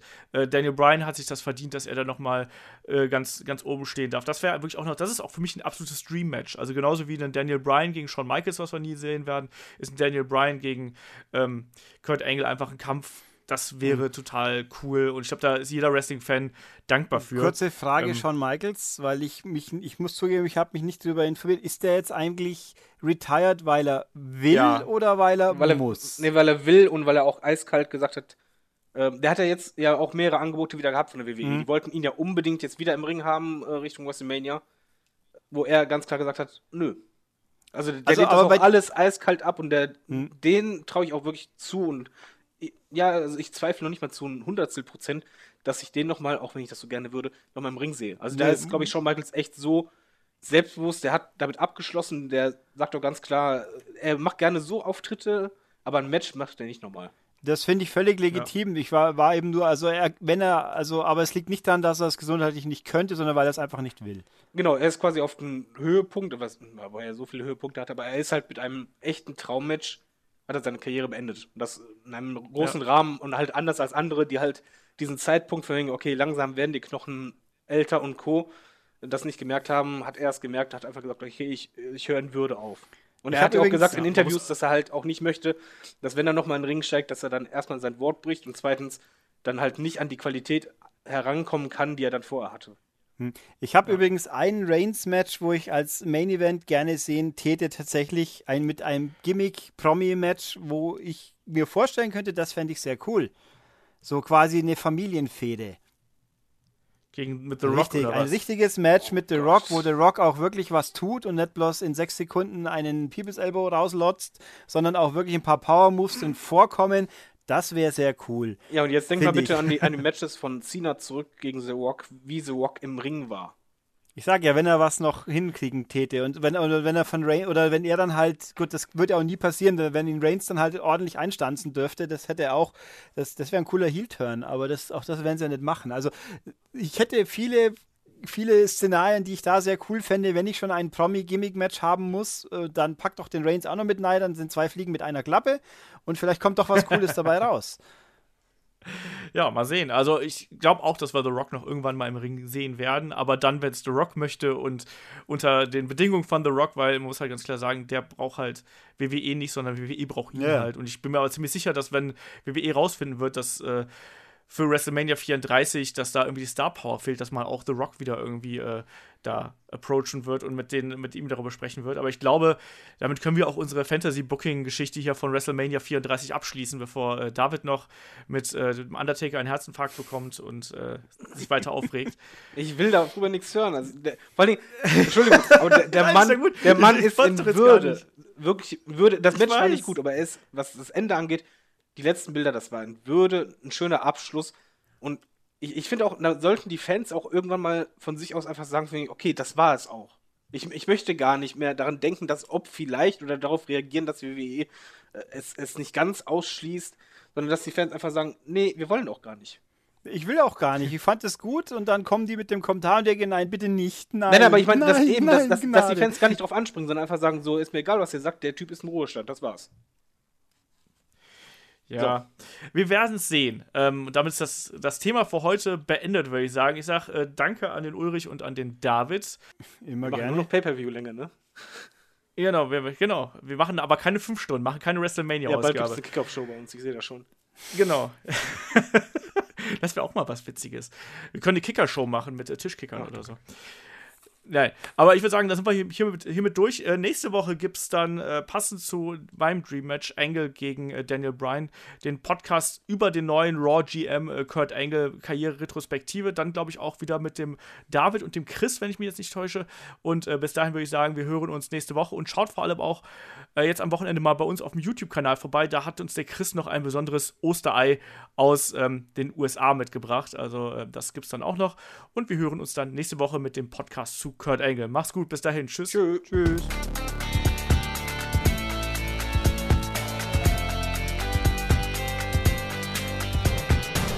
Headlock, der Pro Wrestling Podcast.